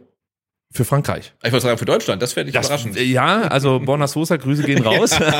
Nein, aber das könnte ich Ja. mir tatsächlich vorstellen, wenn er wirklich diese Entwicklung ähm, weiterhin so hinbekommt und sich von Spieltag zu Spieltag steigert, die Leistung, wie gesagt, dann auch äh, kompensieren kann, dann sehe ich da durchaus äh, einen Spielertyp, der Frankreich gut tun könnte. Natürlich jetzt nicht in der Startelf, aber durchaus für den Kader. Enzo würde ich nicht komplett abschreiben. Ähm, ich stelle mir auch die Frage, ob vielleicht ein Joscha Wagnermann, wenn er jetzt ins Laufen kommt, eine Option werden könnte. Der hatte schon das Vergnügen, Genau. berufen zu werden. Von Hansi Flick allerdings. Also muss man wieder abwarten, ähm, ob der neue Bundestrainer ähm, ähnliche äh, ja, Spielervorlieben hat. Ja. Aber wem ich auf jeden Fall noch ähm, Chancen zutraue, ist ähm, Chris Führig. Ja, wollte ich auch gerade erwähnen. Chris Führig ist definitiv auch ein Kandidat, der mit seiner Dynamik nochmal was Ja. äh, bewirken So könnte. der klassische Spielertyp, den du halt irgendwie in der 75. reinbringst, wenn es 1-1 steht oder so und du was reißen willst. Also Ja. ähm, der nochmal Räume reißt, wirklich durch unkonventionelle Spielweise, durch Dynamik, durch Tempo und so weiter. Ähm, da kann ich mir wirklich sehr, sehr gut vorstellen. Siehst du Chancen für Angelo Stiller? Äh, also wenn er halt die Saison weiter so spielt wie bisher, ähm, dann muss er sich ja quasi schon in den Dunstkreis der Nationalmannschaft spielen, weil das bislang ist es halt wirklich überragend. Und äh, wir haben es gerade äh, beim Thema Köln angesprochen, die Skiri noch nicht ähm, ersetzen konnten, obwohl sie glaube ich jemanden geholt haben, Ja. der das nicht geschafft hat. Ähm, und äh, wir geben halt Wataru Endo ab und ähm, alle inklusive mir denken sich, wie soll man den ersetzen? Und dann kommt ein Angelo Stiller aus Hoffenheim und da denkt man sich, okay, äh, das Thema ist erledigt, Haken Ja, dran. Ähm, und Angelo Stiller spielt absolut überragend für den VfB. Und ähm, wenn er diese Leistung beibehalten kann, würde ich sagen, ist auch er ein Kandidat für die Nationalmannschaft. Ja, warum nicht? Also, was mir nicht aus dem Kopf geht, ist dein Chris Führig-Take, muss ich ganz ehrlich sagen. Absolut, ja. Da habe ich so David Odon Odonkor-Vibes. Absolut. Also das, das äh, löst das in mir aus. Aber gut, wir drücken natürlich allen VfB-Spielern die Daumen, dass es klappt, mit einer Nominierung für ihr jeweiliges Heimatland Ja. dann äh, bei der EM hier auflaufen zu können. und ganz ehrlich, wenn Pascal Stenzel so weitermacht, ist auch er ein Kandidat. Na, ist so. ja, alles ist möglich. Alles ist möglich. Ich nehm's, ich nehm's. Lass uns abschließend noch zu den Frauen und zum NLZ kommen, denn bei den VfB Frauen gab's ja am Wochenende das Derby gegen den KSC 2. Mit 6 zu 1 konnte der VfB gewinnen, standesgemäß. In Karlsruhe, ne? Derby-Sieg. Karlsruhe, Richtig, richtig gut. Aber ich glaube, es war gar nicht so souverän, wie es dann hinterher auf der Anzeigetafel stand, oder? Genau, es gab Skurriles, Sebastian. Es gab Lattenschießen bei den Frauen und ähm, also der VfB hatte großes Glück, gerade in der Anfangsphase. Da traf der KSC 2 in der zweiten Minute die Latte und in der achten Minute gleich nochmal. Beide Male war es Leonie Kuhlmann, die kann man sich übrigens auch mal merken. Also wenn es darum geht, Players to Watch, Leonie Kuhlmann, 18 Jahre alt, großes ähm, Stürmertalent. Ähm, auch wenn sie das jetzt hier nicht unter Beweis stellen konnte, aber es ist ja auch ein Stück weit ein Kunststück, zweimal die Latte innerhalb von nur sechs Minuten zu treffen. absolut, ja. ja ähm, und wie gesagt, nochmal der Hinweis an alle Podcast-Hörerinnen, die Bilder dazu gibt es jetzt auf YouTube und ihr könnt ähm, da zum Beispiel den Doppelschlag der VfB-Frauen sehen. In der zehnten und in der zwölften Minute traf erneut Neuzugang Jana Beuschlein. Beide Tore erzielte sie und äh, brachte den VfB sozusagen auf die Siegerstraße. Und wer dachte, dass es mit dem Lattenschießen dann vorbei war, weit gefehlt, denn es gab dann noch einen dritten Lattentreffer des KSC 2, denn das können, können sie offensichtlich am besten. Muss wirklich so ehrlich sein, es war schon ein Stück weit Glück, dass der VfB ähm, aus dieser ersten Halbzeit rauskam, ohne einen Gegentreffer fressen zu müssen. Und dann zu Beginn der zweiten Halbzeit sorgten die Mädels aus Cannstatt dann gleich mal für klare Verhältnisse. Jana Spengler und Celine Philipp stellten relativ schnell auf 4 zu 0, ehe dann der KSC endlich mal nicht die Latte, sondern das Tor traf. Übrigens mit gütiger Mithilfe des VfB, auch das seht ihr gerade im Bild. Durch das Gegentor kam aber keine neue Spannung auf. Im Gegenteil, der Verein für Doppelschläge stellte durch Jana Spengler äh, erst auf 5 zu 1 und wenig später auch noch auf 6 zu 1. Die VfB-Frauen sind nach zwei Spieltagen Zweiter der Oberliga Baden-Württemberg. Platz 1 hat der Hegauer Inne. Und am Sonntag, Sebastian, den ersten Zehnten treffen die Frauen an der Hafenbahnstraße auf den TSV Tettnang. Tettnang verlor am zweiten Spieltag gegen Waldebene Stuttgart Ost und gewann am ersten Spieltag in Niefern gegen den FV 09. Sebastian, ich glaube, du hast noch einen Hinweis äh, für alle Fans des Frauenfußballs. Genau, ich wollte noch mal darauf hinweisen, es gibt ja ähm, auch einen Podcast, der sich äh, vor allem mit den VfB Frauen beschäftigt. Das, äh, der Podcast heißt äh, Brustring Frauen, ähm, wird äh, moderiert von ähm, der Heike und dem, dem Danny und die haben eigentlich in jeder Folge entweder eine Spielerin ähm, oder einen Funktionär oder eine Funktionärin von den VfB Frauen zu Gast. Ist super spannend. In der letzten Folge, die letzte Woche veröffentlicht wurde, war Sascha Glass zu Gast, der Sportdirektor der VfB Frauen, fand ich total spannend, denn er hat äh, nicht nur erzählt, ähm, was er so quasi mit dem Team mittelfristig vorhat, wo er die Damenmannschaft äh, in den nächsten drei Jahren sieht, nämlich in der zweiten Liga, sondern er hat auch erzählt, äh, wer sein Onkel ist. Ähm, und wer das wissen will, muss reinhören. Es ist super spannend und es ist nicht das einzige spannende Verwandtschaftsverhältnis beim VfB. So viel kann ich sagen. Die Folge findet ihr bei uns in den Show Notes. Und bevor wir jetzt ins NLZ schauen, hören wir uns erstmal den Cheftrainer der VfB Frauen an, Heiko Gerber. 6-1 ist ein sehr, sehr gutes Ergebnis.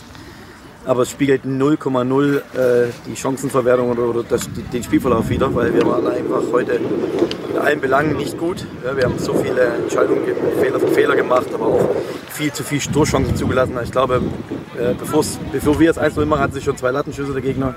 Die sind alleine 1 gegen 1 gelaufen, also ein Respekt auch vor der Leistung von den Karlsruhen. Wir haben eine individuelle Qualität in unseren Reihen, deshalb haben wir das Spiel auch für uns entschieden. Aber als Mannschaftsleistung war das heute eigentlich ein gebrauchter Tag, obwohl das ein 6-1 ist. Und ja, wir müssen aber Dinge ansprechen, dass wir das auch in Zukunft verbessern. Und äh, wie gesagt, ich bin happy, dass wir gewonnen haben. Ich denke, der Sieg geht auch in Ordnung. Aber trotzdem ist die Art und Weise und auch die Höhe für mich nicht so äh, erklärbar. Ja, hinten raus läuten noch die Glocken. Ja. Heiko Gerber fast schon ein bisschen pisst für so ein Ergebnis 6 zu 1. Ja, absolut. Aber wahrscheinlich ähm, kommt ihm da ähm, das zugute, ähm, was jetzt auch aktuell den Männern zugute kommt, nämlich sehr, sehr gute individuelle Qualität. Und was bei den Männern Seru Girassi ist, habe ich schon gesagt, sind bei den Damen die Janas. Ne? Haben wieder fünf Tore gemacht. Jana Spengler, Jana Beuschlein. Also die sind machen aktuell echt einen Unterschied. Und äh, auch wenn die Mannschaft nicht so gut ist, wenn eine von den beiden halt den Ball vom Tor bekommt, ist es halt drin. Und ähm, ja, Sieht gut aus. Sieht gut aus. Lass uns rüberschauen ins NLZ. Kickers Offenbach hieß der Gegner und der VfB 2 konnte einen Unentschieden holen äh, in Offenbach. Äh, ging sogar in Führung durch Raul Paula. Dem gelingt alles, ja, hat dann später auch noch ein sehenswertes Freistoßtor erzielt zum 2 zu 2 Endstand. Zwischenzeitlich sah es mal so aus, als ob sich der vermeintliche Favorit durchsetzen könnte. Markus Alvarez traf ebenfalls per Freistoß zum 1 zu 1 und Jan Urbich machte noch das 2 zu 1. Äh, große Freude übrigens am Ende dann, äh, weil dieses Freistoßtor wirklich herausragend war. Ich möchte es nochmal sagen, ihr könnt dieses Tor jetzt auf YouTube mit uns zusammen euch anschauen. Äh, am Ende muss man sagen, hätte der VfB tatsächlich noch den Siegtreffer erzielen können. Da habe ich mich ein bisschen geärgert, dass man da die Schläfrigkeit der Offenbacher nicht noch ausgenutzt hat. Ähm, die U21 steht jetzt auf Rang 6. Alles ganz eng in der Regionalliga Südwest. Die ersten vier Mannschaften haben alle 17 Punkte nach neun Spielen. Aalen und der VfB folgen dann mit 16 Punkten. Und am Samstag ähm, sollte dann vielleicht auch nach vier sieglosen Spielen endlich mal wieder ein Dreier drin sein, denn man trifft zu Hause auf den Tabellenletzten, die TUS Koblenz, die bislang bis auf das Spiel gegen Schott Mainz alle Partien verloren haben. Sebastian? Ja, und schon auch das veritable Torverhältnis von 9 zu 30 hat. Ähm, ja, der VfB. Ist, Moment mal, sag's nochmal. 9 zu 30. Wahnsinn. genau, der VfB scheint zumindestens mal wieder ähm, in der Spur angelangt zu sein, weil die letzten drei Spiele waren ja wirklich äh, nicht gut. Da war ja auch diese Monsterklatsche gegen Homburg war es, glaube ich, mit dabei. Ja. Und man scheint sich davon erholt zu haben. Auch der VfB hat auf Platz 6 ein negatives Torverhältnis äh, mit 18 zu 21, weil man gegen Homburg halt acht Tore gefressen hat. Aber ähm, ja, ist noch alles drin ähm, in der Saison. Wie gesagt, es ist eng ähm, und man scheint sich davon ganz gut erholt zu haben. So sieht's aus. Die U19 ist in der Spur war eigentlich auch nie draußen. Nico Willig, wie immer, mit herausragender Arbeit. Diesmal mit einem Auswärtssieg in Ingolstadt. Ähm, Elia Rau traf zum 0 zu 1, Benny Björkci via Elfmeter zum 0 zu 2 und Alexander Seifert konnte in der 86. Minute noch einen Ehrentreffer erzielen. Nach sechs Spieltagen liegt unsere U19 auf Platz 2 der U19 Bundesliga Süd-Südwest, einen Punkt hinter Eintracht Frankfurt, die am Wochenende nur 2 zu 2 in Fürth spielten. Und am Samstag, den 30. September, geht es für unsere U19 nach Mainz zur zweiten Mannschaft des FSV. Die liegen aktuell mit 14 Punkten nur einen Punkt hinter dem VfB, also auf Platz drei. Topspiel, würde ich sagen, Sebastian. Ja, auf jeden Fall. Und bei der U19-Liga wissen wir ja, da geht's immer super eng zu. Mainz, Frankfurt, ich glaube auch Ingolstadt äh, ja. ist schon ein Spitzenteam. Da gibt's wirklich äh, vier, fünf, vielleicht sogar sechs Teams, die sich ja nicht schenken. Nürnberg muss man Nürnberg, auch Nürnberg, genau. Und da ja. kommt's wirklich auf jeden, auf jeden Punkt an, ähm, weil es da äh, super eng ist, was die Leistungsdichte in der Spitze betrifft. Ja, aber ich bin positiv gestimmt, dass wir diese Saison besser abschließen als in der vergangenen Saison. Da gab es ja so eine Überbrückungsphase, möchte ich sagen. Nico Willig hat seine Jungs, wie gesagt, wieder in die Spur gebracht und ähm, ich bin mal gespannt. Also ich habe ähm, ich hab vor mir jetzt mal zeitnah ein U19-Spiel anzuschauen. Äh, da kam ich bislang noch nicht dazu. Äh, es sind ja auch viele neue mit dabei, die man noch gar nicht so kennt. Und die U19 hat uns ja in den letzten Jahren, ich möchte fast schon sagen, verzückt. Deswegen ja, ähm, ist das eigentlich immer ein Pflichtprogramm für mich, äh, zumindest ab und zu bei der U19 vorbeizuschauen. So, dann haben wir noch einen Programmtipp für euch. Wenn es euch am Sonntag zu langweilig werden sollte, dann empfehlen wir ab 19.10 Uhr die ARD einzuschalten, denn dort wird die zweite Runde im DFB-Pokal ausgelost. Diese zweite Runde wird dann am 31.10. und 1.11. ausgespielt. Sebastian, gibt es irgendwelche Wunschgegner oder beziehungsweise so ein wunschloser Heim-Auswärts? Ist es dir komplett egal? Heim natürlich. Es kommt drauf an. Nein, es, es, gibt, schon, es nee, gibt schon geile Auswärtspartien. Nein. Ja, gibt's aber, nee. Also bin, ich- bin ich zu alt auch für. Also, nee. Für Auswärtsspiele Ja, oder? für Auswärtsspiel, nee, wenn ich jetzt die, die, die Wahl habe zwischen Heim und Auswärts, nehme ich immer das Heimspiel. Und dann- Und ich bin auch wirklich alt genug, ähm, Pragmatiker zu sein. Ich Okay. hätte gern ein Heimspiel gegen den unterklassigen Gegner. gegen den wir dann ausscheiden. Nein, Quatsch, Spaß beiseite. Also, wie gesagt, merkt euch das, am 31.10. und 1.11. findet die zweite Runde statt. Und das Achtelfinale steigt auch noch in diesem Jahr, und zwar am 5.